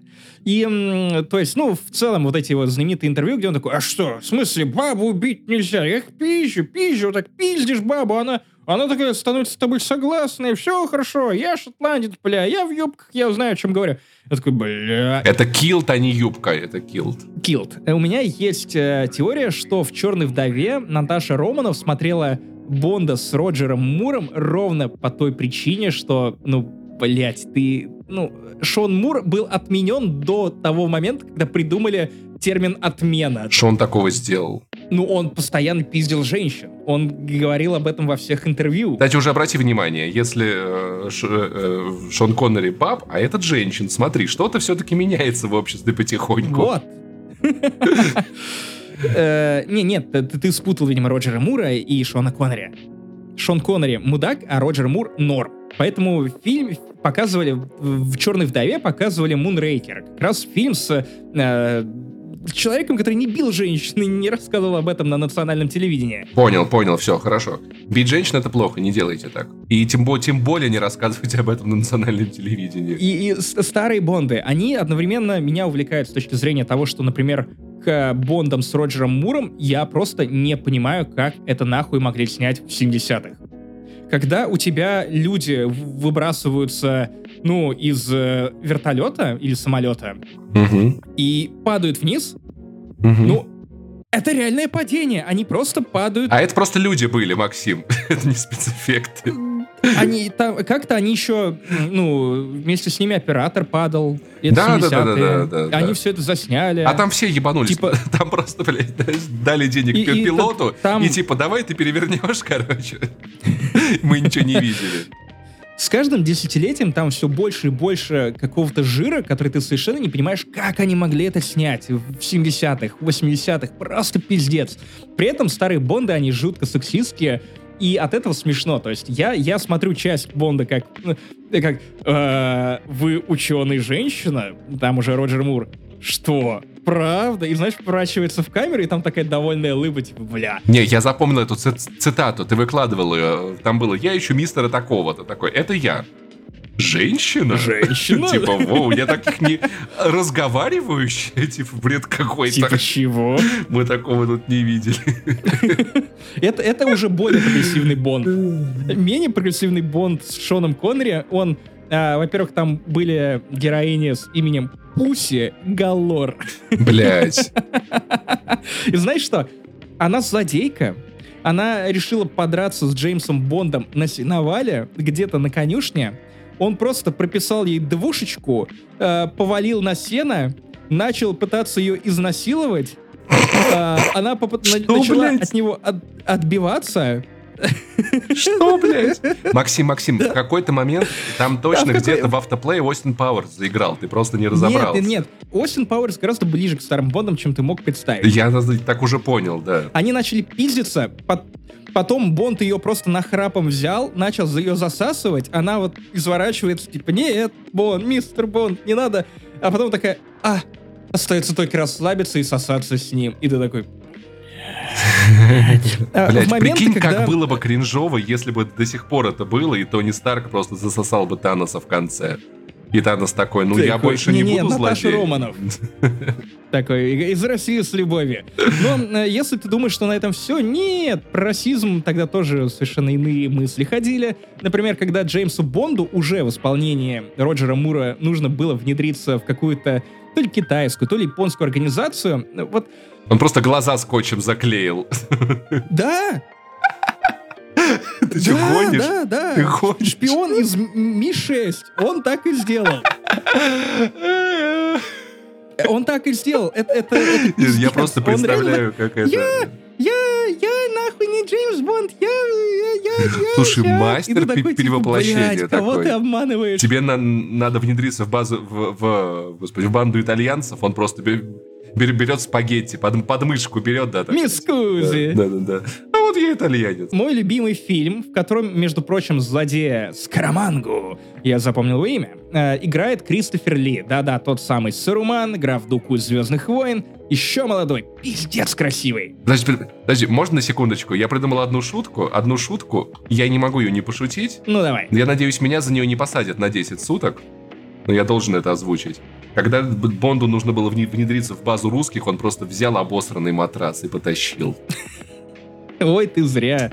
Ой, ты зря, Как братан. я вообще и, по тоненькой хожу. А, что, что произошло дальше? Короче, Скараманга — это невероятный убийца. У него есть э, э, низкий человек, карлик, полумуж, полурослик, как, как удобно, я не знаю. Э, человек с особенностями развития роста. И я, правда, не знаю, какой корректный термин. Ближе к делу. Карлик довольно оскорбительно звучит. Но суть в том, что э, Бонд убил Кристофера Ли, но карлик, э, на, который прислуживал главному злодею, решил отомстить. Поэтому он э, заполз на лодку, где Роджер Мур э, решил поебаться с какой-то очередной женщиной, которую он даже не изнасиловал в этот раз. Потрясающе. И карлик пролез с ножом, напрыгнул от Джеймса Бонда. И Роджер Мур изнасиловал карлика. Нет, нет, все хуже. Еще хуже. Еще хуже, а, потому что а, карлик прыгнул сверху, Джордж, э, Джордж Буш, Роджер Мур отбросил карлика в бар, потому что это был, был корабль, бар на корабле. карлик начал швырять бутылки со скотчем, вином Джеймса Бонда. То есть финал эпичного фильма про Джеймса Бонда выглядел так — уклоняется, уклоняется от бутылок, после чего он погнался за карликом. Карлик проскочил у него между ног. Карлик э, заполз под кровать э, спрятался под кроватью. Э, Джеймс Бонд, это как это звучит как Скуби-Ду. Нет, фильм про Джеймса Бонда. Э, Джеймс Бонд полез под кровать. Э, Карлик его обогнул сзади, потому что он слишком юркий. Но Джеймс Бонд придумал, как справиться с непобедимым противником. Он взял чемодан, в котором лежали вещи, открыл его вот так, и поймал Бля. этого карлика. Максим, этот... это кринж-фест какой-то, классика кинематографа, нахуй. Ну что это, за... Нет, в смысле, это вот тот момент, э, когда пошли хреновые фильмы с Роджером Муром. То есть вот там первые два фильма они пытались найти интонацию с Роджером Муром и уходили в какую-то трешанину. Хотя, кстати, вот это вот заклеивание глаз было, по-моему, с Шоном Коннери. И э, он поймал карлика в этот чемодан, и повесил его на мачту, и просто там последний кадр. Тишь, благодать, Бон всех победил, и просто орет карлик в чемодане. Пиздец. Это я еще не рассказывал тебе про тот раз, когда а, Бонд в исполнении Шона Коннери а, заколол человека горящим шашлыком. Отпустил Ван... Я могу бесконечно рассказывать вам про это. Короче, блин, я пересматриваю, это кайф. А, чем дальше, тем лучше. Но я с опаской жду эпохи а, Пирса Броснана, потому что, ну, это фильмы без атмосферы. Это просто боевички. В общем, как ты понял, я очень долго могу рассказывать про старых Бондов, но, тем не менее, нам нужно переходить к следующему фильму, а именно фаворитка, Паша. Кто же стал твоей избранницей? Эмма Стоун уже давным-давно. Несмотря на все на это, я не собираюсь смотреть фильм Круэлла, потому что мне похуй вообще а, а, абсолютно Круэллу. Я люблю Эмму, Эмму Стоун. Ты уже видел Джокера? Да, я люблю Эмму Стоун в Ла Ленде и в фильме «Фаворитка». И в «Суперперцах». И в «Суперперцах». Это будет немного сложное кино в том плане, что... Э, ну, как тебе сказать... Но это не то, чтобы фильм, на который ты пришел с попкорном и такой, ух, ебать, как классно. Это такая психологическая драма с очень тяжелыми взаимоотношениями, совершенно потрясающих э, героинь в исполнении потрясающих актрис. Короче, Оливия Колман играет королеву. Какую именно, мне, если честно, похуй вообще абсолютно. Это где-то там в Англии, англосакс, я ебал вообще. Королев всех. Королеву, окей, условно. Вот это шутка, за которую тебе 10 суток не дадут. Да, Потому что королева же не на матрасах. Да. Совершенно похуй мне, какую королеву, английскую, очень-очень-очень важную. Какая-то война там идет, какие дела, а она... Мне нравится твое внимание к деталям. Какая-то нахуй война, какая-то ну, королева. Максим, я просто описываю тебе, что как бы так же, как это преподносится в фильме. То есть ситуация такая, она управляет страной. Но ей как-то похуй совершенно на это. К ней приходят генералы и такие, слушайте, нам бы тут как бы это там... Она такая, давайте вы сами там разберетесь, мне поебать, если честно. И меня тут возят на кресле каталки, со мной тут гуляют, играют, общаются, растирают мне ноги, мне заебись вообще. А что там у вас с политикой? Мне поебать вообще абсолютно. У нее есть э, Фрейлина, э, ее играет Рэйчел Вайс, такая красивая, строгая, темноволосая. И тут в замок впадает Эмма Стоун. Какая-то там, там батя у нее там что-то разорился, кто-то что-то проиграл в карты, какой-то пиздец, но она как бы благородная, но как бы не настолько, чтобы прям, значит, быть при дворе. И ей некуда податься, она попадает в дворец, начинает заниматься всякой там работой. Ну там, подай, принеси, в общем, грязная работа. То есть с квестами из Вальгалы. Да, тут в какой-то момент начинается Ой. история, где чем- чем-то королева заболела, и Эмма Стоун как-то ей классно помогла, то ли, то ли там для ног какую-то мазь супер сделал, или типа того, и королева начинает приближать ее к себе. И тут образуется такой любовный, очень странный треугольник между королевой и двумя ее фрейлинами. Одна такая, значит, темненькая такая, типа, значит, так, я тут, блядь, главная, а ты, короче, говно, а говно должно говорить громче, по, типа, поняла нахуй. А, а любовный, в смысле любовный? Прям отношеньки или или так, или властный треугольник. Эротический контекст, он как бы здесь не так имеет значение, отношенческий, скажем так. Ну, кому как. Потому что, потому что для королевы... Если вот, его нет, сложнее дрочить. Для королевы ее приближенная фрейлина — это, ну, как бы важный человек, спутник по жизни, поддержка, опора — все такое. И, собственно говоря, вот это вот строгая фрейлина такая, ты, значит, короче, говно, а я тут классная, поняла. И Эмма Стоун такая, да я в целом как бы говно, ну ладно, в целом, как скажешь, почему бы и нет. Я надеюсь, что в дубляже они говорили вот с этим вологодским акцентом, поняла. Эмма Стоун такая, ну я типа, да, что-то как-то, да, я тут как-то тише воды буду, ниже травы, а потом как начинает пиздов раздавать. И это безумно увлекательно смотреть, во-первых, за их противостоянием, интригами подковерными. Там с э, те-то чуваки на ком-то Эмма Стоун женили, на ком-то хуесосе, с э, каким-то она еще спит, кто-то ее домогается. Все это кипит, вообще бурлит. И самое потрясающее, конечно, это смотреть на королеву Анну, написано так. Я не знаю, как именно, их, наверное, много было, мне поебать. На королеву, которая, ну, ситуация жуткая вообще у человека по жизни. Она самая главная в Британской империи. А Британская империя, самое главное, на тот момент сила на земле, на мой взгляд, потому что англосаксы ебучие. А, и королева, которая управляет страной, которая не может сама себя ни эмоционально обслуживать, ни физически, капризная, несносная ребенок, понимаешь, которого вот, вот маленькая, когда она маленькой была, ее опекали, и она в этой опеке выросла и не научилась ничему абсолютно сама. То есть ей скучно и типа «развлекайте меня». Нет, мне вот так не нравится, вы плохо развлекаете, давайте по-другому. Повеселите меня, отвезите туда. И это мне не нравится, то не нравится. Ноги болят, мните мне ноги, давайте там типа кормите моих кроликов. Блин. Это странно. Это действительно странно, непонятно. Я, наверное, если бы я хорошо разбирался в английской истории, я бы тут усмотрел какую-то метафору. В армию ей просто нужно. Вот сделала бы армия из нее человека. Понимаешь, она руководила армией. А, это самое жуткое. Знаешь, я типа, ну смотрите, тут есть расклад. Мы, короче, идем налево или направо. Тут, значит, такие потери, тут то-то, тут позиции, там что-то французы, то-то, то-то. Она такая, да, типа, давайте сюда, мне, в общем похуй. Давайте, может, этих ебанем, типа, давайте их. Такие, слушай, ну мы не можем их ебануть, потому что... А, я считаю, что можем, я королева, пошли нахуй.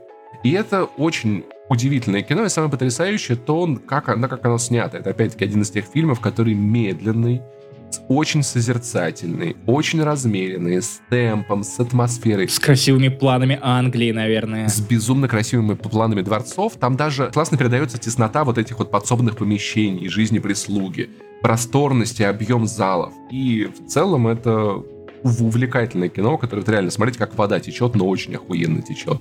На все эти дисфункциональные отношения, все перипетии. И знаешь, вот то вот, как это э, звучит, когда ты там читаешь исторические романы, типа «Высший свет», «Высшее общество», «Фрейлина королевы». Да вы же говноеды все. Вы же все беспомощные говноеды. Понимаешь, это вот как порно в 4К, когда ты начинаешь окей, у меня, у меня такого у кого-то такое есть. Я, я, я сейчас услышал вайны, типа в 1080 порно классно, в 4К ты начинаешь видеть э, растяжки, прыщи, поры, и это так стрёмно. Мне нравится. Мне нравится. А самое смешное, ты, ты за, за это еще и переплачиваешь, потому что на Порнхабе, который не заблокирован в Латвии, в отличие от... А, нет, в России он тоже не заблокирован, но там вход через ВКонтакте. Типа, стрёмно. И Порнхаб в целом такой, типа, ну вот 1080p, это бесплатно. Но если ты хочешь на телеке в 4К HDR 60 FPS, то будь добр, заплати. Я такой, не настолько. Я люблю порно в 4К просто по той же самой причине, что, типа, я вижу, что это реальный человек. Просто потому, что в этот момент ты пишешь Вадиму Естратову и такой, типа, братан, ты тоже это видишь? И так отправить. HDR 120 какой красивый. 120 Гц. Да. И фильм «Фаворитка», он в целом, да, это, это что-то вроде 4К порно. Просто то, что на картинах в музеях выглядит таким благородным, чистым. Знаешь, вот как та история про то, что в средние, в средние века Европа воняла. Мы же по картинам не понимаем, она воняла, пиздец как. Мискузи. Собственно, собственно говоря, историки во всяких это осталось дневниках. И фильм «Фаворитка», он для меня выглядит в целом фильм про то же самое. Про то, что Европа воняет. Англосаксы. Вот и все. Эй, вы, Вы сакс. А, короче, Паша, я думаю, что тебе лучше рассказать про интердевочку, потому что закончить я хочу все тихим местом. Тогда я сначала расскажу про громкое место, про... Максим, мы давно этого не делали, очень давно. Я знаю, что ты, ты соскучился по этой теме. Итак, возвращаемся в Советский Союз. 80-е годы. Ленинград. Тяжелейшая Это было тихое место, когда во мне все бурлило. Я не знаю, на самом деле, почему мне стало интересно посмотреть этот фильм. Просто в какой-то момент я такой, интердевочка, а почему я... Я помню, что был такой фильм. Вот я маленький был, где-то по телеку что-то видел, а что там происходило вообще, о чем он? Ну, это, это, это же фильм, насколько я помню, он уже не в Советском Союзе был снят. Это э, вот тот период, по 92 или 93 год. Не-не-не, подожди, подожди. Год Нет. производства 89-й точно. А, 89-й. Я помню, что где, где-то вот... Да, совместное производство СССР и Швеция. В конце 80-х, начале 90-х. То есть это уже такое кино довольно специфическое, когда уже сним... начинали снимать вот этот корабль двойников, где Жириновский в костюме милиционера кидал карликов э, и э, сосался с какими-то женщинами, которые оказывались мужчинами из Таджикистана или что-то в этом духе. Очень странное кино снимали в то время. Да. И интердевочка, она как-то выбилась в, ну, не классику, а знаешь, как э, фильм, который как будто бы всегда э, болтается где-то рядом. То есть мои родители очень любили интердевочку, ну и Любовь Успенскую в целом. Мне кажется, фильм на самом деле очень хорошо уловил время, знаешь, вот этот вот тон, как мне это представляется. Я тогда не жил, поэтому хуй его знает. Но, во-первых, тут наша любимая Каменская, как бы, и это, это сердечко всегда. О. Потрясающие, потрясающие актрисы. Настюх. Очень мне тут нравится Любовь Полищук, мама Вики. Ой, простите, не Любовь Успенская, Любовь Полищук, конечно. Да, да Любовь, Полищук. Ингеборга Dabкуна это совершенно очаровательная. Короче, история в целом такая, что у Татьяны, да дальше будем называть ее Каменской, потому что так реально, блядь, проще. У нас есть Каменская, мама Вики, Ингеборга Дапкунайта, потому что просто я выговариваю ее. Мама, Гала, Валь Галочка, ты сейчас умрешь. Так вот, собственно Каменская проститутка. Знаешь, есть старый анекдот, который просто я не могу его не привести, потому что мы говорим про старый фильм. Позволь мне один анекдот, который хорошо проиллюстрирует всю ситуацию, происходящую в этом фильме. Короче, Сука. На, на партсобрании. Анекдоты в подкасте а... «Нуждики». Максим, ну мы обсуждаем фильм 89 -го года, окей? Типа, Ну нам-то не 89 лет. Мы поколение мемов и тиктока. Какие нахрен анекдоты? На партсобрании обсуждают, значит, э, женщину. Говорят, вот, Анна, вот как так получилось? У вас отец передовик труда, заслуженный герой труда. Мать у вас инж... учительница, учитель года, а вы валютная проститутка. На что она отвечает, ну, подфартил так подфартила. Просто, типа... Утро в хату пролетариату. Фильм про то, что главная героиня, собственно говоря, швед, один из ее клиентов, предлагает выйти за него замуж, потому что он ее очень любит. И она такая, классно, прикольно, типа, а чё бы нет? Съебу из России в Швецию. И начинается история с ее грандиозного, как бы... Это процесс был выбраться из Советского Союза. Очень непростой. Я рассказывал об этом в книге про чувака, который плыл трое суток, чтобы съебаться из совка. Как-то раз это догонялка год на год назад или полгода назад. Буквально догонял. Э, скорее убегалки. Кстати, Галкину 57 лет, проверьте. Начинается тема с тем, чтобы собрать на, на, на, на ее официальной работе справки чтобы от ее отца, алкаша, с которым она не виделась, за деньги, блядь, купить от него разрешение на то, чтобы он не против, чтобы она съебалась. Что там с ее, с ее матерью, которая как это переживает, как все объяснить, где взять денег, ее подруги, которые тоже, значит, с ней промышляют этим, постоянно попадаются э, полицейским, имеют с этим проблемы. И в целом это вот такая попытка человека вырваться из системы. И что самое, наверное, печальное, что в конце этого фильма, когда она вырывается из системы, она не находит себе места в новой. И, и вот, смотря этот фильм, знаешь, я думал, я вспоминал то, как мы с тобой обсуждали иммиграцию, и о том, насколько все-таки проще это стало в современном мире. Ну, то есть просто представь ситуацию. Ты сейчас можешь взять iPhone, позвонить маме, с маме через FaceTime. Да. А главная ну, героиня прям, фильма... Прям сейчас полтретьего, мама ну, будет не прям в шоке, но, но, ну завтра, ладно. Да.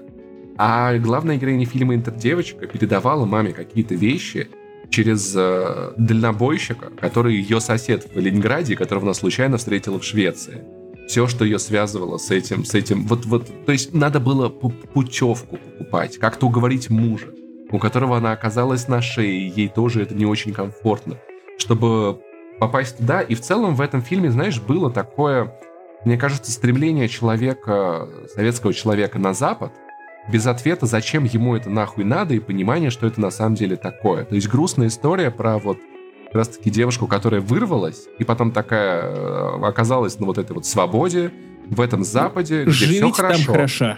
Да, есть что есть, есть что пить, есть там типа как одеться, и все вообще классно.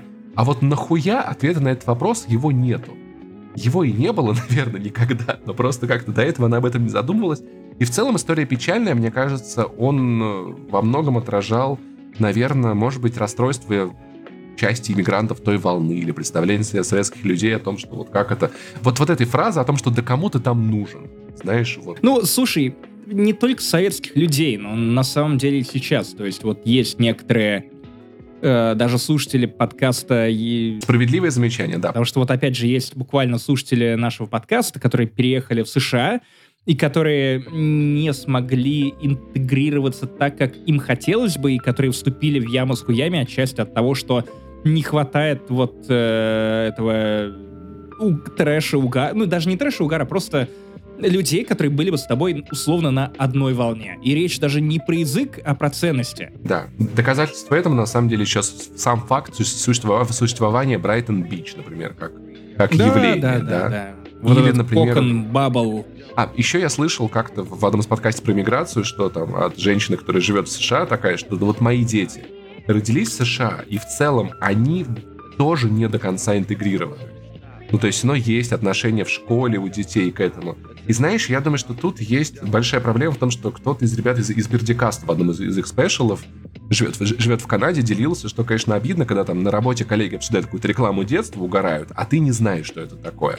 И мне кажется, что в целом в будущем эта проблема как проблемы как будто бы будет меньше, потому что, ну, я уверен, что вот мой племянник Даня, он, у него еще больше точек соприкосновения с его американскими ровесниками, чем у меня, потому что они, они с будут вспоминать и ностальгировать по Фортнайту и концерту да, Арианы и по Грандетта. И по Мстителям, а да, на, и по всякому а ты, такому. А ты был на Трэвисе Скотте, когда он выступал э, в Фортнайте? Мне, мне 45 лет, но я говорю все, так, все еще так, как будто мне 12. Было так хорошо. У нас еще есть какие-то советские мультики, реклама звука, и в целом глобализация — это процесс, который, с одной стороны, людей пугает, с другой стороны, он, он многие процессы делает проще. То есть сейчас нам иммигрировать сильно проще, чем это было там иммигрантам сто лет назад, когда они уехали, и все, ты березок не увидишь. Даже если предположить, что сейчас я, например, там, буду вынужден покинуть Россию и не смогу вернуться, но окей, у меня технологии, они сделают это пребывание сильно более комфортным, чем сто лет назад это было бы. Ну да, да, да. То есть, когда люди реально лицо матери могли забыть, находясь в, находясь в эмиграции. Я думаю, что в будущем все будет сильно проще. И мне, конечно, вот эта вот темнота интердевочки не очень э, понравилась, но это было важно понять и ощутить, как это на самом деле тоже бывает, тоже могло быть, и насколько же, блядь, хорошо, что мы живем в современном обществе. Мне так нравится жить в этом моменте. Я обожаю наше время, несмотря на все его ужасы. Ну и так как главная героиня, она была валютной проституткой, а деньги любят тишину, мы поговорим про фильм Тихое место. Лучший переход вообще просто. Слушай, я жду, что, знаешь, в каком-то качапе 10-ступенчатый будет переход, знаешь, как у ракеты. Модуль отделился, модуль отделился, модуль отделился. Я просто отмечу, что почти 3 часа ночи мы 5 часов подряд пишем подкаст, потому что прошлый выпуск мы тоже, ну, для вас он вышел неделю назад, а мы подряд. Я думаю, вы по футболкам поняли, да? По футболкам, если смотрите нас на YouTube. Если слушают нас э, э, в аудио, то не поняли. И мы все еще бодрые, мы все еще рабочие лошадки. И я все еще придумаю вот такие переходы, так что цените. А, «Тихое место». Я понял, что это ужасный фильм. Ну, в смысле, не в плане качества, а в плане того, что это прям настоящий хоррор. Когда я задумался над тем, проанализировал, что, окей, у тебя есть монстры которые реагируют на звук. Да. Они очень быстрые, с ними почти невозможно сражаться. Они хватают тебя за 2-3 секунды. Ситуация буквально, что не пернуть, не продохнуть. Именно так. И, и э, по, похожая ситуация в итоге приводит к череде пиздеца в середине этого фильма. Но самый ужас этого, э, э, этого положения заключается в том, что это вселенная, где ты не можешь поорать над любимыми мемами. Никаких, сука, рыбов, которые стухли. Ну подожди, только если у тебя есть звукоизоляционная комната где-нибудь глубоко под землей и все такое. Ты смотрел? Ты смотрел Да, этот фильм? да, я смотрел фильм, да. Тогда, наверное, ты поймешь, а, почему... Вот, окей, давай включим Cinema Sins. А, Киногрехи. Мы посмотрели каждый кадр фильма «Тихое место» и доебались. Объясни мне, самый отвратительный звук, который ты можешь себе представить. Я, я, я назову его просто сам, и я Плач предполагаю, ребенка. что ты... с- Нет, ну... Харламов объявляет в победе э, «Пристегнитесь!» Хорошо, это еще Анна, хуже. леч- летим в Анайчик. Я вернул голос Харламова. И вот какого черта они просто не могли вот выйти на сцену, поставить туда динамики огромные, просто целыми днями э, крутить одни и те же... Чтоб громкие звуки, чтобы в каждом городе было место, где тусуются эти мрази, и там супер колонка JBL Да, и в- в итоге они бы просто собрались в гетто, свободно от Харламова. Я понимаю, что человечеству был бы ну, пиздец, ровно по той причине, что абсолютно из всех колонок мира играли бы, играла бы победа. Правда, подожди, неплохая идея. Смотри, в крупных городах выделяем район, например, Котельники. Простите, жители Котельников, но у вас ПНЗ. Где тусуются тихоня. Не-не-не-не-не-не-не. Сейчас реальная идея просто. Давай. Берем какое-то поле, и Я пишу Сергею Семеновичу уже. На невидимом телефоне. там устанавливаем супер громкие колонки. И так, чтобы все эти мрази сбегались туда и там тусовались. На бас-бустер. А люди смогут нормально жить не шумно. И, и так, что, понимаешь, у тебя кружка дома упала, но колонка так хуярит. Или, или, или роботы-мотоциклисты, которые ездят по улице и за собой их собирают, прикинь? А, ну, Как тебе мой план? Я спас этот мир, нахуй, только что. великолепно. Слушай, у меня другой, на самом деле, вопрос. Вот люди, которые живут в мире, где на любой громкий звук прибегают твари убивать тебя, вот в какой момент А- а- они, они т- разговаривая друг с другом, такие, слушай, у меня идея охуенная. Давай мы произведем на свет существо, которое орет, как колонка JBL у шестиклассников в 3 часа ночи под твоим окном, не затыкаясь. Погоди. Неплохо Они, же. а, они могли просто не предохраняться. Они могли пропустить серия «Беременна в 16» великого шоу о Великой войне. И, и такие, «О, а что, у нас есть три ребенка, и мы, э, если заниматься сексом, то будет еще один. И такие типа воу-воу-воу. А у них, скорее всего, не было доступа к презервативам. И либо же презервативы были просрочены, и они такие, о, прикольчик. Или они не смогли сделать аборт, потому что специалиста по а, а, аборшину тоже нет. Или он как-то тише, тише травы сидит. Есть еще способы. Есть, ну, ну как это, мо- я не знаю. Ну, можно, ну, Чи- чьи-то спирали вот эти. Да, да, да, да, да, да. Читос, читос вешалка, блядь, для... Мои любимые. Это мне плечики, вот для, чтобы футболка не мялась. Э, Но так, окей, Да- как тебе давай фильм в поговорим. целом? Да- да- давай без шуток. Э, серьезно, фильм мне понравился. Мне, мне на самом деле понравился. Он, он, он очень своеобразный. Я не могу сказать, что у меня нет детей. У меня самое близкое к ребенку это моя собака, а собак в фильме не было, по-моему. Была, вроде неважно. По-моему, была, и она как раз-таки, блядь, молчала. Наверное. Ну, значит, умная собака. Э, И меня... Не могу сказать, что это, этот фильм прям перевернул мне все. Я понимаю, что это метафора на то, как страшно в современном мире, который полон опасности заводить ребенка, и что... э, ну, в целом, это, это метафорично, да, но меня больше покорило исполнение этой самой идеи, этого самого концепта, который выглядит так изначально, как будто бы, знаешь, вот ты пичешь его студию, студии, и они такие, чё, на сороковой минуте фильма у тебя впервые диалог озвученный между двумя актерами, а не вот это вот. Типа, ты что, им, им субтитры придется читать? Никто не знает язык жестов.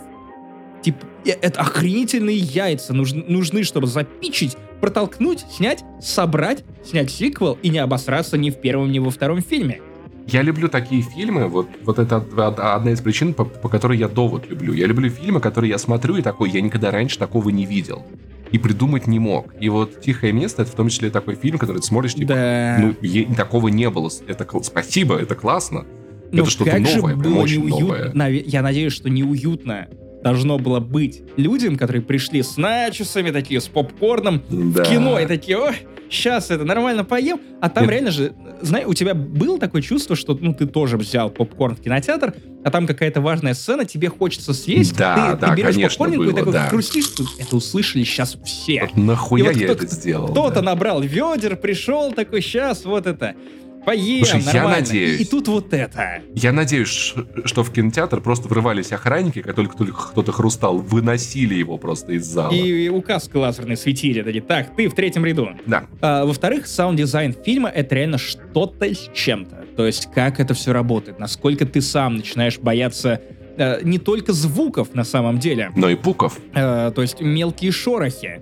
Я смотрел дома на телеке. У меня впечатление было, что э, я врубил погромче, bass booster, и я, я а ты, прям Блин, кайфанул я помню, даже шутка дома. была. Шутка в Твиттере, когда вышло «Тихое место», когда, когда Миш, по-моему, Шевкун такой, а, блин, а в него, на, на него лучше в оригинале идти или, на, или, или в переводе?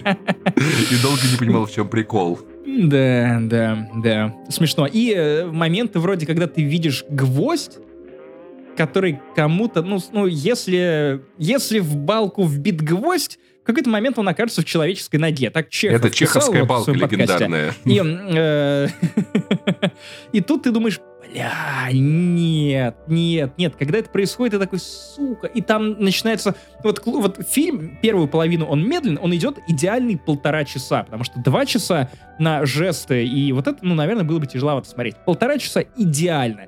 Не проседает, ты успеваешь познакомиться с героями, э, узнать об этом мире чуть больше, э, об этих монстрах чуть больше, о взаимоотношениях в семье чуть больше об уловках, э, которые они используют ради того, чтобы эм, как бы, ну, не сойти с ума и не стать наживкой для этих монстров.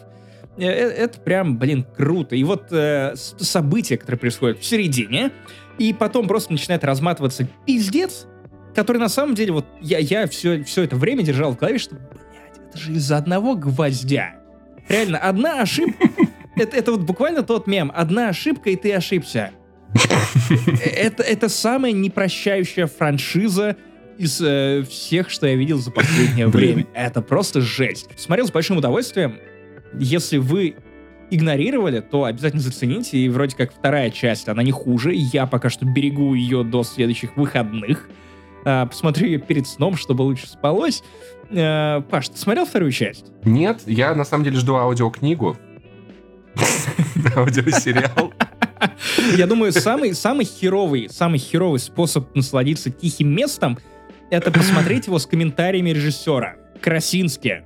Я реально, я представил ау- аудиоспектакль по тихому месту. А Красинский еще такой болтливый и быстрый, говорит, как я, только энергичный. Теперь, да, ребята, сейчас вот будет очень атмосферная сцена. Тут, тут она сейчас, как на гвоздь наступит, жесть, просто сейчас будет, смотрите, просто полите, ш, тишину поймали, тишину поймали, так ебало на ноль. Смотрите, во, вот это, вот эта сцена, невероятно. Там, знаешь, э, реально интонацию в духе какого-нибудь э, Черданцева или э, Уткина, то есть чуваки, которые в, или Вилата, которые в какой-то момент берут просто ультразвук и э, рэп переходит, начинает зачитывать рэп-гад в прямом эфире. Я хочу реально аудиосериал, чтобы на восьмой серии, на, на 64-й минуте такое просто... Да блять! Друзья, ну вроде как э, разбавили вашу тишину и пришли к вам к месту. Я, я ещё как стараюсь. красиво.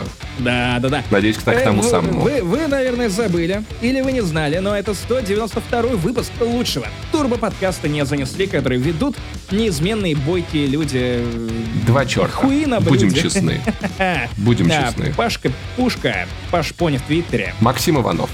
Ма- м- м- м- Максюшка Колотушка. Слушайте, блин, о чем, мы- ч- чем мы всегда говорим, говорим наши ники в Твиттере? Есть же способ проще. Загуглите наши имена, окей? Паша Пивоваров, загуглите, Максим Иванов загуглите. Там Твиттер, Инстаграм, Твич. Не надо, не надо, вам выдаст э, торбу на круче, вам выдаст моего двойника из Красноярска. Хорошо, меня загуглите. Все в порядке. А меня так, я I Love Saint Jimmy, любимец святого Джимми. Patreon, Boosty, я начинаю забывать 3 часа ночи. И А, Apple Connect. Apple подкасты. Э, Конечно, мы теперь платные подкасты доступны и там. А, поддерживайте, ставьте, подписывайтесь на наш YouTube канал, ставьте лайки. Через неделю разогревы вернутся. Через неделю Паша, я, в смысле, вернусь из отпуска. Будут но- новые впечатления, будут новые рассказы. Спасибо, что были с нами этим. А лето уже закончилось, кстати. Я надеюсь, у вас было классное лето, которое уже закончилось. Ждем вас тут же на этом самом месте. Я надеюсь, что вы не проебали свое лето. Вот сейчас наступили на больной, пойдут дизлайки. Наш YouTube-канал, подписывайтесь на него, ставьте лайки, дизлайки не надо. Ну, вы, конечно, сами отвечаете за свой выбор, но просто скажу так, что мы отслеживаем людей, которые ставят нам дизлайки. Ну а что с ним потом происходит, неизвестная история умалчивает. Пишите комментарии, жмите на колокольчик, делайте колокольчик красным. Да, это блогерская залупа, которой мы теперь занимаемся по той причине, что YouTube очень хорошо заходит. Внезапно мы вырастили нашу аудиторию примерно на треть. И это, мать его, стоит того. К тому же видеоверсии просто классные, их монтируют классные ребята вроде Антона и Паши, уважьте монтажера. Ну что, Паша, я думаю, что пора показывать сердечки. Друзья, помните, держите в голове э, счеты древних русов. Осьмушка, э, четвертушка, колотушка, Пашка-пушка. Пока. До свидания.